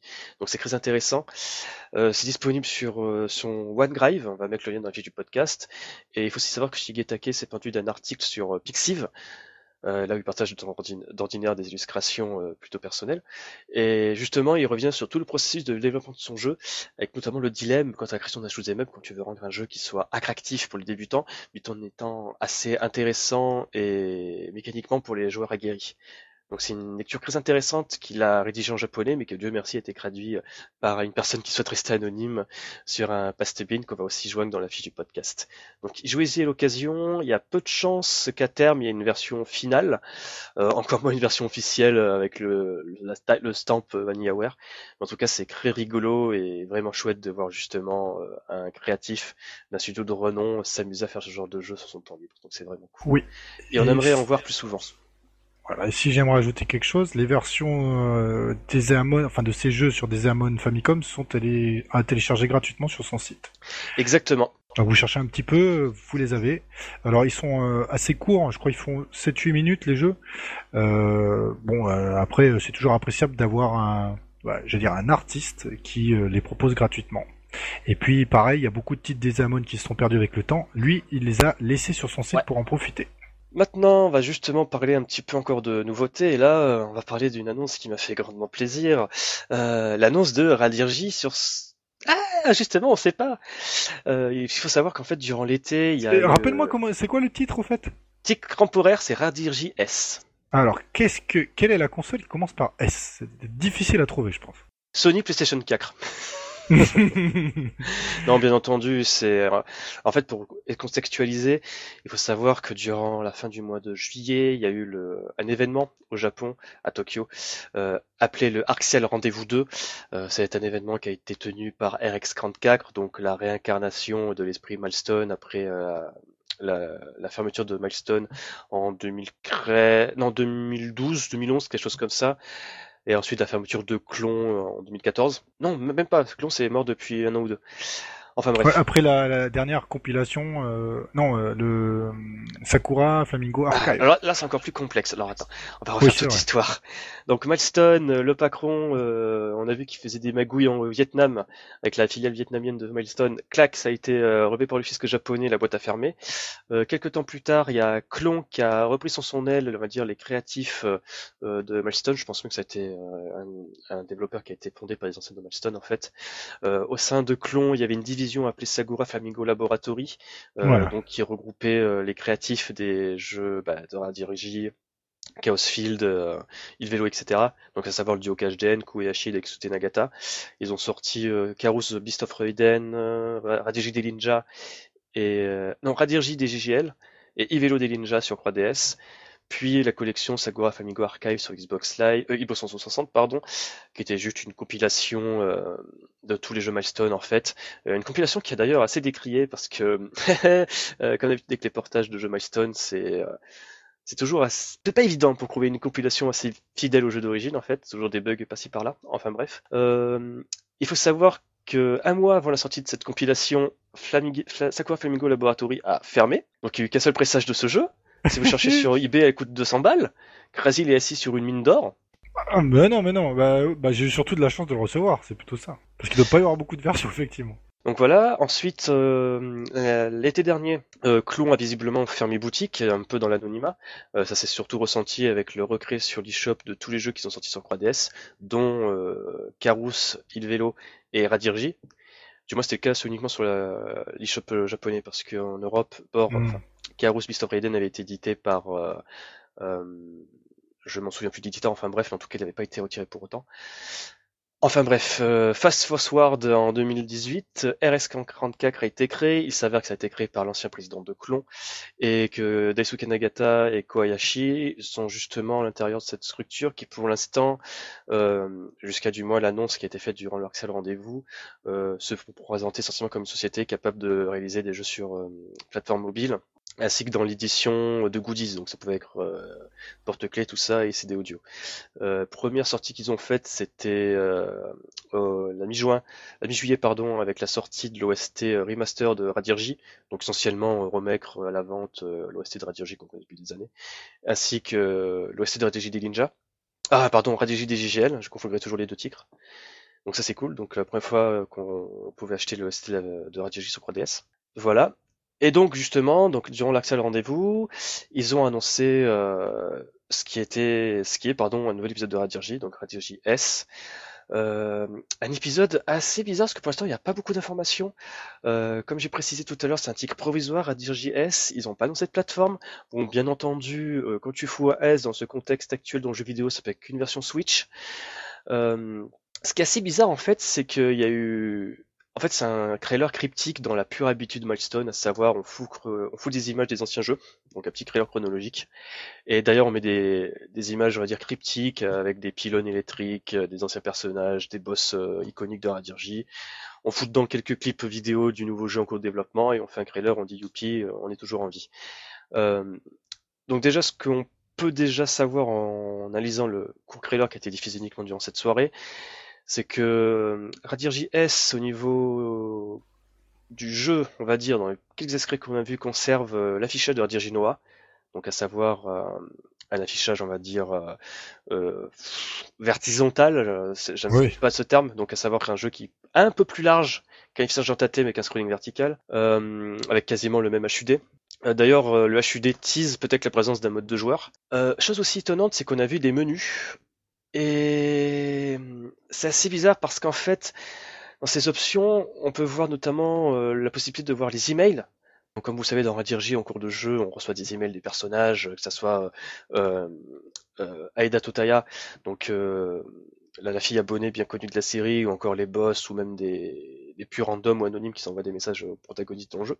Donc apparemment, il y a un menu dans Radirji S, dans pardon, on peut les consulter, ce qui rappelle énormément ce qui était déjà le cas dans, dans Sport sur 3DS. Et aussi, on avait un menu où en fait, on voit deux options, une qui renvoie vers une zone résidentielle et une autre vers une station de métro. Euh, donc dit comme ça, on ne sait pas si en fait Radirji S s'oriente vers une structure comme euh, Carous Beast of Raiden, à savoir un shoot'em up divisé en missions. Et non un shmup conventionnel avec 5 stages et un boss final à la fin. D'accord. C'est la seule inconnue, il n'y a pas assez d'informations pour le moment. Euh, pour être honnête, pendant une journée, Shmup et Moll, il y a eu un afflux de japonais parce qu'on était les seuls à parler de ce jeu.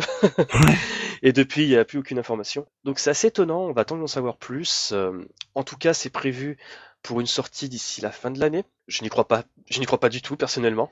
Euh, non, on peut, on peut ne pas y croire. Exactement. Euh, après, bon, au niveau des musiques, ça pas été confirmé, mais on le sait de bien toute évidence, le Dio HDN sera toujours présent pour les musiques. Donc ça, c'est cool. Et on n'a pas attendre d'avoir plus d'informations, on a que ça sous la dent. Euh, sinon, je tenais à préciser que pour ceux qui savent pas, le Rendez-vous à la base, c'est essentiellement une soirée où il y a des performances live donc euh, Daisuke Nagata et Koyashi qui font des lives sur les musiques de Cosfield, Radirji et de Vélo, avec accompagné d'amis euh, DJ. Et Axel Rendez-vous 2, il y avait aussi Axel Rendez-vous 1 en 2013 à l'époque. Euh, pour une petite anecdote, durant le premier rendez-vous, ils avaient annoncé Carous Beast of Raiden sur 3DS. Donc voilà, donc généralement quand il y a Axel Rendez-vous, on sait qu'il annonce derrière. Et aussi, à titre personnel, j'aurais tué pour me rendre à cette soirée-là. Euh, parce que je l'ai suivi par, je l'ai suivi par procuration sur Twitter et ah, t'as quand même des passages où j'étais un petit peu en crance parce qu'à un moment tu as, euh, je crois que c'était Daisuke Nagata, euh, qui en train de refaire en live euh, le thème des boss de Chaosfield, donc Sprain. Et tu sais, il y a, il y a des percussions dans ce jeu, les ta ta ta ta ta ta ta ta ta ta ta. Ben, en moment, durant la performance live, il a, tu sais, coupé la prise, enfin le, son de base, et il s'est mis à taper sur son sa boîte rythmique justement ce passage-là. J'ai fait oh, putain, c'est tellement génial. Donc voilà, Redir JS, c'est génial, développé par S34. Euh, ah, on sait pas encore si c'est génial, attends. non, mais l'annonce c'est génial. L'annonce, tout à fait. Donc développé par S34, ça sera visiblement attendu sur Switch, même s'il n'y a aucune annonce officielle sur le sujet-là, il y a encore moins un titre définitif vu que c'est un titre provisoire.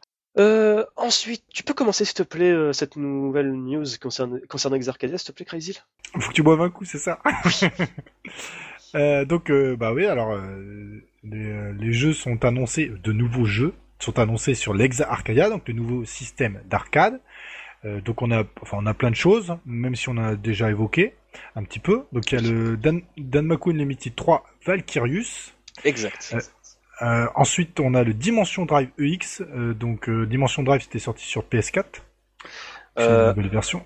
C'est celui-là. Ah, Dimension Drive, je, je veux faire l'historique parce que je suis un, oui, Euh, c'est un jeu bizarre en fait, c'est pas vraiment un shmup proprement parler, c'est euh...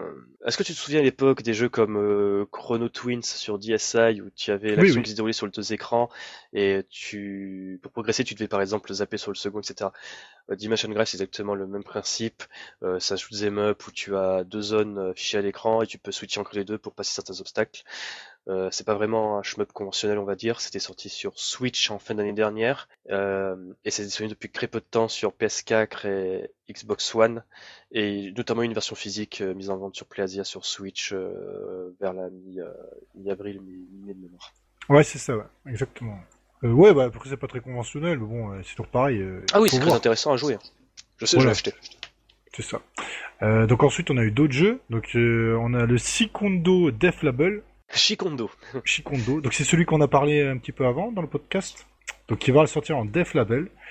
Écoutez, euh, voilà, euh, disons que l'Exa Arcadia permet à plein de développeurs indépendants de se mettre dessus. Donc pourquoi pas?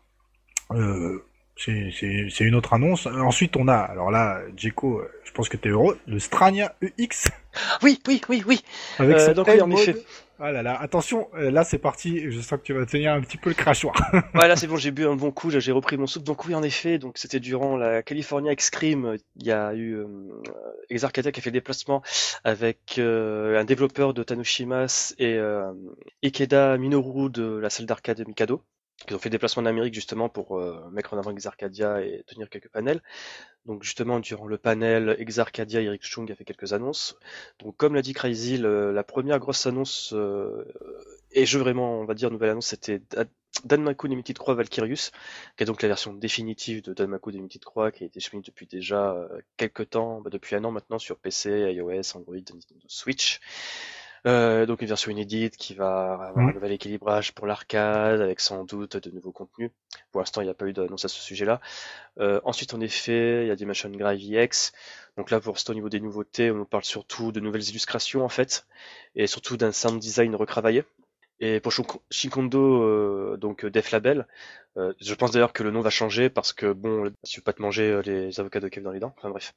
Donc c'est toujours développé par studio de dire. Ouais, voilà. Donc c'est toujours développé par le studio coréen Deer Farm. Donc comme d'habitude, c'est la version définitive de Shinkondo Solitaire, qui proposera une nouvelle bande son composée par Wazi Cross Croix, ainsi que de nouveaux doublages, toujours par de ces acteurs de doublage japonais euh, dont on n'a pas l'identité. D'accord. Ça c'est sympa.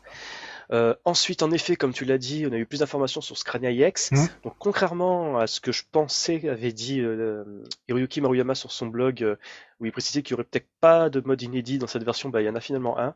Donc en effet, c'est le L mode. Euh, j'ai pas des masses d'informations. Visiblement, c'est un jeu avec une difficulté, vous en doutez, euh, nettement plus élevée. Euh, apparemment, d'après ce que j'ai compris, il faut expliquer déjà dans ce carrière de base, on peut se frotter au mur sans perdre de vie. Bon, cependant, si tu le frottes un peu gros, tu perds une vie. Tu perds quand même un, point de vie. Exactement. Dans le L mode, tu touches un mur, tu perds un point de vie. Il n'y a pas de frottement, quoi que ce soit. Donc ce qui risque de rendre certains passages très ardus. Je pense pas du tout au stage 4 par exemple. Même au stage 2 déjà, alors même s'il y a peu d'ennemis, euh, c'est un labyrinthe.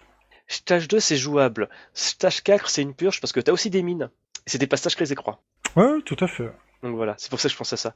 Euh, ensuite, oui, euh, après au niveau des nouveautés, on le savait déjà.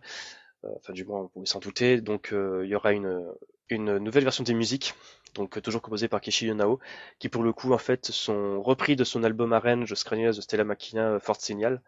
Donc, il va un petit peu retravailler les sons afin que ça puisse matcher avec la durée des stages. Donc voilà, donc c'est ça, on va dire, euh, la première grosse annonce euh, grève, grève pardon, durant la, la, CAX. Ensuite, il faut savoir que c'est un panel, un panel qui a été scrimé sur euh, sur Twitch. Et bien sûr, je me pémole, journalisme total. J'ai posé une question qui a été qui a été donnée à ce cher Eric Chung, à savoir bah, où en est le fameux Shooting Game with No Border, le fameux jeu inédit de grève qui a été teasé durant le Stunfest. Réponse de l'intéressé. Greff est en train de réaliser une démo sur Unreal Engine qui va bientôt recevoir. Il a dû recevoir un prototype à la fin du mois, doute. D'accord. Donc je pense qu'on devrait pas tarder à voir ce qui va retourner de ce Shooting Up No Border, en sachant que pour l'instant les suppositions se portent euh, sur une suite à Borderlands. Oui, plus que. C'est plus que des supputations. oui. Non, c'est pas le jeu auquel je pense. Là, le jeu que tout le monde attend. la suite d'un jeu que tout le monde attend. Voilà, qui va éclipser toutes les autres annonces sur l'Exa Arcadia. Et notamment ce Strania, pardon. Mais non, c'est bien Strania, tu le sais bien. On en reparlera dans un prochain One CC, n'est-ce pas? On, fera un petit duo. Oh, ça tease Ouais. J'aime ça, j'aime ce que tu as fait ça. Donc voilà, c'est ça essentiellement les annonces au niveau des Arcadia. Après, il y a eu surtout euh, quelques informations plutôt au niveau des guidelines pour les développeurs. Donc déjà, on sait que par exemple, des jeux qui sont préférence jouables en Tate doivent aussi supporter un affichage Yoko. C'est notamment le cas de Blue Type R par exemple. Donc euh, ils ont une obligation, tous les développeurs, de pouvoir proposer pardon, un affichage Tate et Yoko pour leur jeu. Donc à tous les coups, euh, Blue en, en, Tate, euh, pardon, en Yoko, ça sera avec des illustrations sur les côtés comme s'il y aurait eu une version console, on va dire. Euh, de même, euh, sur Twitter, ils ont fait un tweet, les Arcadia, en sachant qu'ils n'étaient pas fermés aux shoot'em up réalisés avec STG Builder. Ça, c'est sympa. C'est pas mal, ça. Ça pourrait dire qu'on pourrait voir, par exemple, euh, Megaritz. Et ça, j'aimerais bien.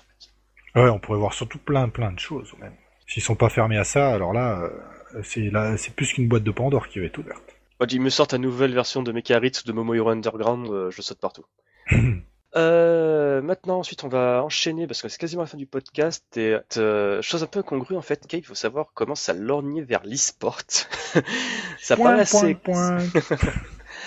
en fait, il faut savoir qu'ils ont réalisé une interview avec le site japonais Social Game Info, où en fait, euh, il commence justement à s'intéresser à l'e-sport dans le cadre en fait des événements relatifs à Gothic Maotome, parce qu'il faut savoir que depuis environ maintenant euh, deux ans qu'ils refont des Cave Matsuri, chaque Cave Matsuri est rythmé en fait par un concours de score sur ce jeu.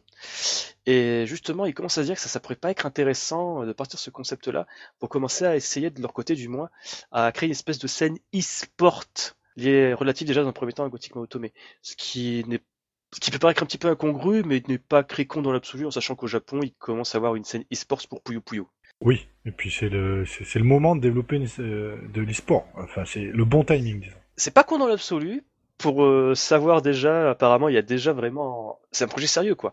Euh, il y a le, projet Cave Sport Project qui est en cours actuellement dans leur, euh, au sein de, ce studio de légende, qui pour la petite histoire est dirigé par l'ancien PDG de Gulti, à savoir Osamu Shodani. Ce qui est assez incongru, je trouve, de retrouver cette personnalité sur un projet pareil dans une boîte adverse. Donc ça va être récent à voir comment ça va se goupiller, euh, en sachant que depuis quelques temps en fait Cave, notamment sur Gothic Maotome, euh, on va dire, euh, c'est un gacha. Donc c'est un jeu où tu vas faire du reroll pour avoir les meilleurs personnages et avancer, progresser. Ont justement en fait freiné un petit peu l'aspect gacha de Gao Maotome pour plus mettre en avant justement euh, euh le skill en fait. Bah, justement ce qui fait on va dire le nectar d'un shoot'em up et d'autant plus un cave euh, période de grande époque. Tu es d'accord Créatif sur ce point Ah oui oui. Et apparemment grâce à ça ils ont eu un regain d'intérêt au niveau du jeu. Les... Ils ont eu plus de profit et un plus grand nombre d'utilisateurs suite à cette action là. Donc bah, ça serait très intéressant à analyser, on verra bien comment ça se goupille à l'avenir. Et ce que j'allais dire, c'est que oui, c'est assez étonnant parce qu'en fait, j'en vois de plus en plus de discussions que ce soit euh, les professionnels ou même euh, dans le sein de la communauté euh, anglophone et francophone, qu'en fait les gens ils essayent, tu vois, de, de semer la graine du shmup, c'est des âmes innocentes si je peux me permettre, via l'aspect compétitif en fait. Euh, c'est notamment par exemple le cas de Aquas qui a essayé de pousser du mieux qu'il pouvait la présence des shmup durant la JDQ, donc tout ce qui est relatif au speedrun, ce qui est à mon sens totalement con parce que tu peux pas speedrunner un shoot'em up à l'exception de peut-être un ou deux tigres. Euh, oui ou encore par exemple euh, certaines personnes qui viennent eux par exemple euh, la personne de la communauté je précise je précise qu'ils ont plus un background relatif aux jeux de combat qui essayent justement euh, d'essayer de pousser les shmups au sein du versus fighting. Bon, ce qui pour moi aussi un petit peu con mais bon. En tout cas c'est assez intéressant que on essaye de pousser le shmup par justement cette porte compétitive. C'est pas une mauvaise idée en soi, mais je trouve que c'est un petit peu... C'est une mauvaise approche, en sachant qu'on risque peut-être encore plus de rester dans notre niche, parce qu'après tout, ça a commencé dans les années 90 avec euh, justement les manic shooters qui ont pris de plus en plus d'importance, donc des jeux de plus en plus exigeants et de moins en moins accessibles pour les néophytes, on va dire. Donc on va voir comment ça se goupille dans les prochaines années. Ouais, c'est mais, mais en tout cas, c'est c'est rigolo de prime abord ce que fait Cave, mais c'est pas con dans l'absolu, et ils sont pas les seuls à plancher sur cette idée-là. Ouais, mais je trouve, je sais pas, le, principe du shmup, alors je vais faire mon vieux con, c'est au niveau de la compétitivité, c'est plutôt l'homme contre la machine, quoi. Oui. C'est typiquement ça. C'était créé pour ça. Et là, on va se retrouver à un truc. de score attack. Et quand tu penses, Caravan Shooting. Voilà, on Les années 90, quand tu penses, c'est juste un retour aux sources. Le cycle éternel, l'histoire se répète. Bah, c'est un éternellement recommencement, ça d'accord, mais euh, est-ce que ça générera autant d'attrait que ça le fut à l'époque? Ah, pas du tout. Mais ça pourrait euh, engager euh, de nouvelles personnes dans ce genre. Ah ça, mais ça, ça serait très bien. Mais peut-être qu'aussi le shmup va devoir évoluer dans ce cas-là, pour que ça soit mm. pérenne. Parce que sinon, il va encore se casser les dents et ça restera toujours un jeu de niche. Un genre de niche, ouais. Oui, un genre de niche, pardon. Ensuite, pour conclure, on va revenir sur une interview qui a réalisé M2 au sein, euh, pardon, auprès de Dan, ah, Dan Famini euh, Co Game Gamer, donc le site japonais qui a ensuite été euh, repris euh, par Siliconera euh, pour lire l'actualité en anglais. Donc il faut savoir qu'ils ont fait pas mal d'annonces. c'est plus une discussion en fait par rapport au sondage qu'ils avaient réalisé auprès des Japonais il y a maintenant presque un an sur les shoot'em up qu'ils aimeraient bien voir portés par M2. ils ont aussi parlé de plein de sujets qui ont déjà été abordés en exclusivité sur Je mal il y a quelques mois auparavant. donc déjà dans un premier temps, ils ont en effet expliqué dans les médias japonais, comme ils nous ont expliqué à nous en France, que les s'il n'y a pas de version PC des euh, Shoot c'est qu'en effet, ils ont des problèmes de compatibilité avec Windows 10. Donc euh, sur Windows 7, ils ont une bidouille, ça marche d'enfer, mais sur Windows 10, il y a de l'input lag et c'est pas possible de vendre un jeu comme ça. Ils peuvent pas se le permettre. Euh, ensuite, au niveau de la Switch, comme d'habitude, ça un support qui serait idéal pour leur jeu, mais euh, il y a des problèmes euh, au niveau du hardware. La Switch n'est pas assez puissante pour pouvoir permettre le portage de leur jeu. donc voilà. Ensuite, ils ont aussi révélé, bon ça après c'est plus interne à la boîte, c'est qu'en fait ils ont une immense collection de PCB qui sont essentiellement en fait appartenant aux différents employés. la petite anecdote c'est qu'en fait il est stock dans les locaux de M2 pour pas se faire gronder chez eux. Aussi, au niveau des portages, ils ont annoncé qu'ils seraient plus intéressés de porter des jeux sur les années 90 plutôt que les années 80, alors qu'il y a déjà beaucoup d'éditeurs justement qui sont en train de faire ce travail-là. On pense notamment à SNK ou encore des, euh, des trucs comme Backbone Interactive avec les jeux, jeux Megaman. Oui, mais avec euh, des ajouts et des bonus, euh, c'est bon. Ensuite, ils ont surtout révélé en fait le résultat des sondages des attentes des joueurs japonais. Donc à savoir dans cette liste, on trouve quand même des jeux assez étonnants. Donc, à savoir que le premier, ça reste quand même Espere Galuda. Logique. Logique. Suivi ensuite de The, Great, The Great Ragtime Show. Euh, ensuite, bien entendu, on retrouve Pro Gear, 1900XX War Against Destiny, euh, Tatsujin O, Out Foxes, ce qui est assez étonnant quand même. pour ceux qui ne savent pas, c'est un jeu de combat euh, euh très similaire euh, à Super Smash Bros en 1 contre 1 qui est sorti en 94 développé par Namco. Ensuite nous avons Ultra euh, KB Tai, euh, suivi de Reforce, d'Undercover Cops, de bien entendu Batrider avec ensuite Darius Gaiden, Metal Black, Edward Randy et enfin Gun Frontier. Ah Gun Frontier, ah ouais ça serait super ça. Et justement il faut savoir que dans la liste de jeux, bon déjà Naokiri a fait savoir que lui s'il devrait en porter un, que dans cette liste ça serait The Great Ragtime Show, qui est pour lui un jeu très intéressant à porter. Ensuite, euh, deuxième truc, c'est que Batrider, justement, parlons de Batrider. Euh, donc déjà, euh, ils ont précisé que dans le cas de travaux de R&D, ils ont déjà un portage de Batrider qui tourne sur PS4, mais que pour des raisons techniques, ils vont peut-être pas le sortir. le fait étant, c'est qu'en fait, Batrider sur la base en fait qu'ils ont en fait, il faut savoir que Batrider, déjà, c'est un jeu qui est très similaire euh, au niveau du hardware par rapport à Battle Garriga, euh, à l'exception près que bien entendu le jeu est sorti 2-3 ans après, donc euh, mm. il est un peu plus puissant au niveau du hardware, mais il a une base commune. Et il faut savoir qu'en fait, l'émulation qu'a fait M2 des hardware de la PCB de Battle Garriga n'est pas assez performant pour Batrider en fait. Il tourne plus lentement que Battle Garriga sur le, la PS4. Et à moins qu'il fasse un gros travail d'optimisation, il pourrait peut-être pas le mettre à disposition sur cette machine. Donc c'est pour ça. Et ils ont fait un, ils ont fait un parallèle avec quelque chose qu'on connaît bien, nous, euh, Schmupper qui était présent et encore, euh, enfin qui était là à l'époque, hein, de, de, la grande ère euh, du Xbox Live et du je m'en fous, j'ai une Jap. Euh, à savoir qu'il y avait un portage XBLA de Dangan Feveron qui était, on va dire, dans les pipelines depuis un long moment. Tu t'en souviens, Crazy, de ce moment-là oui, Que finalement, il est, on en a eu un sur PS4. Mais en fait, il s'avère que ce portage XBLA était été réalisé par M2, mais que pour des raisons similaires, ils l'ont pas sorti sur Xbox Live, ils ont préféré attendre la génération suivante. Donc voilà, Rider, ils ont déjà une version qui tourne, c'est pas optimal, ils préfèrent mieux attendre. Et pour l'anecdote, il, y a un petit passage au Stunfest en disant que durant son séjour, euh, enfin son passage en France, Naoki Ori, bah, on le harcelait quasiment quotidiennement, lui posant au moins 4-5 fois. Ça serait bien que vous faites un partage de Batrider, les mecs. ouais, mais dans la liste, euh, celui qui sera le plus compliqué, mais pour moi qui serait le plus attirant, c'est quand même le Pro Gear Noarashi. Mais ça après, je pense que c'est surtout des problèmes liés aux ayants droit, liés à... De Capcom, évidemment. Exactement. Euh, aussi, toujours dans le cadre des crews de R&D, donc il y avait Bat Rider. Il y a aussi Creston 2 Tatsujin O, donc qui a été réalisé dans le cadre de R&D chez eux. Mais bien entendu, comme pour Bat Rider, euh, pas assez justement bien finalisé pour pouvoir le permettre de le sortir. Ah bon? Bah, en fait, du mal à le... le problème étant, c'est que c'est M2. C'est des mecs qui sont très pointilleux. Là, par exemple, je me souviens que dans l'article en japonais, tu avais euh, ah, je sais plus comment il s'appelle. Euh, je sais que son underline sur Twitter c'est Cabu, je crois que c'est Kabuto, je sais plus. Enfin bref, c'est euh, c'est le directeur sur les portages euh, Shoot Krieger sur la collection. Il a dit qu'en fait, euh, ok, le, même si le jeu tournerait bien, il faudrait qu'ils ajoutent des contenus pertinents en fait pour justifier une re-release.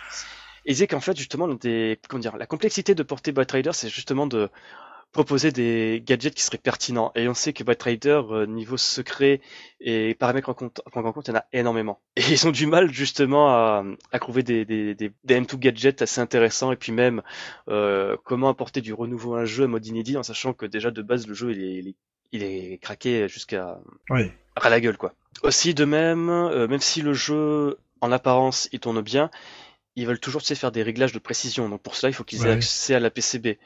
Et c'est toujours un peu compliqué de ce moment-là. Oui, c'est des fous, quoi. C'est des, perfectionnistes à, l'extrême. Pareil, après, au niveau d'Undercover Cops, qui est un beat'em extraordinaire de ARM, euh, ah ouais. Euh, ils disent qu'en effet, ils seraient prêts à aider euh, les ayants droit si ils souhaitent ressortir une version de ce jeu. donc ensuite, justement, bah, pour revenir en effet sur Bat Rider, comme j'ai dit tout à l'heure avec le coup du Stunfest, la trilogie Yagawa, donc Gariga Bat Rider et Batcred, est une requête qui revient souvent des emails de, de, de, de. Ils aimeraient vraiment, tu vois, faire quelque chose à ce niveau-là, comme toujours. Bah oui. Euh, ensuite, ils ont aussi revenu sur les jeux qu'ils avaient fait à l'époque sur le WiiWare, donc euh, Konami, euh, la, la, série des Rebirths, donc avec euh, Gradius Rebirths, euh, Castlevania et Concra. donc ils sont conscients en effet que depuis l'impossibilité maintenant d'ajouter des fonds sur la boutique Wii et que l'année prochaine sera fermée, ce sont des jeux qui seront plus vendables. Et justement, ils pensent que ça serait bien de les passer sur d'autres consoles. Bien entendu, ils aimeraient bien, mais vu que c'est pas eux qui ont les droits, ils peuvent rien faire pour le moment. Donc, euh, ça va être compliqué là. Il faudra faire chier Konami à ce niveau-là. Oh, mais s'ils leur proposent un peu de sous, Konami, ils sont que dans les sous maintenant, donc ça devrait le faire. Euh, ensuite, justement, euh, quand ils ont parlé un peu de, la, de leur collection Sega Ages, ils ont souhaité clarifier un point, c'est que si les Shoot Krieger sortent pas sur Switch, outre le fait que la console... Euh, ils n'arrivent pas à les adapter assez fidèlement par rapport à leurs exigences. Qu'ils n'ont pas réussi, tu vois, à régler plein de soucis techniques liés aux capacités de la machine en elle-même.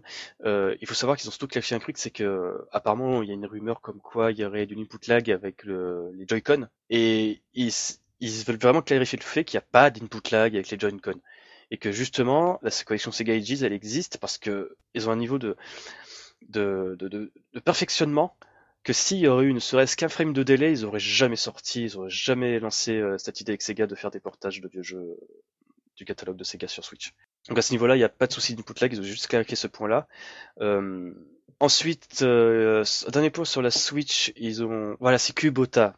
Je m'en souviens maintenant, c'est Kubota, donc le producteur sur la, collection de Shoot Trigger, qui a précisé qu'en fait, il disait que la, la Switch est vraiment une console qui est fantastique et qui a vraiment une opportunité de ressortir des jeux, de faire des trucs vraiment sympas avec, notamment au niveau du motion, motion controller, etc. Et euh, Kubota justement c'était l'exemple du Nintendo Labo où justement euh, il y avait beaucoup d'inspiration, tu vois, pour essayer d'adapter euh, et proposer des, interfaces spéciales pour leur jeu. Et, tu vois, il a même fait une blague au sujet que ce serait intéressant d'inclure euh, un contrôleur en carton dans, par exemple, une ressortie des jeux Sega, un petit peu d'exemple. Donc voilà. Pour finir, en fait, donc en effet, euh, M2 va essayer de négocier une ressortie pour Trade, The Great Time et pour le Cliffhanger, donc Edward Andy. Donc, ah, suite bah. au résultat du sondage japonais. Euh, ensuite, pour le résultat du sondage français, nous a été énormément à répondre. Je les ai transmis euh, les résultats à M2 et à Naokiri en personne. Autant vous dire que j'étais un petit peu en sueur au moment de rédiger le message, et surtout d'envoyer. Euh, donc en fait déjà c'est très étonnant parce que... Enfin très étonnant. Le premier, sans surprise, c'est Batrider. Ah oui. il faut pas, il faut pas tourner autour du, pot, c'est clairement lui le, favori. Donc ensuite, bien entendu, en second, on trouve Progir no Alashi, euh, suivi de Epps Raid. Chose étonnante, on a Batsugun en quatrième position, euh, suivi derrière de Ibarra. Ah bah oui, Ibarra évidemment. Ça pour pour le coup, oui. Ensuite, nous avons bien entendu euh, Border Down, euh, Dodonpachi, Gradius 5, euh, Mushime-sama, Akai Katana, Death Smiles. Euh, dans les jeux que les gens aimeraient bien voir, il y a aussi Dodonpachi Daiojo, Dodonpachi Side Daiojo, euh, Guwange, Hyper Duel, ça c'est intéressant. Le Mushime-sama Futari en Black Label, soit, Mushime-sama Futari. R-Type Leo, et nous avons eu un Tatsudino et un Zero Gunner. Un Zero Wing, pardon. un Zero Wing, c'est mignon. Donc euh, j'aime bien, tu vois vraiment les goûts occidentaux. Il y a une portion significative de jeux cave, avec tout en ayant tu sais, des classiques, à savoir euh, les toits plans, les ARM, l'économie. Et je suis même très surpris de voir Border Down qui est quand même euh, sixième sur la liste en fait. Oui, c'est vrai. Donc voilà, j'ai transmis le, résultat à Naoki Ori. Au moins ils savent les goûts et les attentes des joueurs français. Après, allez à Jacques Thalès, on verra bien de quoi l'avenir sera fait. Bah, je pense qu'il est temps de conclure ce podcast qui affiche déjà facilement plus d'une heure et demie d'enregistrement. donc, comme d'habitude, euh, on remercie notre partenaire Bad Geek, donc badgeek.fr, le créateur de passion. Euh, vous retrouverez les liens cités durant l'émission dans la fiche du podcast et swim sur Et d'ici la prochaine fois, n'oubliez pas, mieux vous bomber plutôt que crever. Ciao tout le monde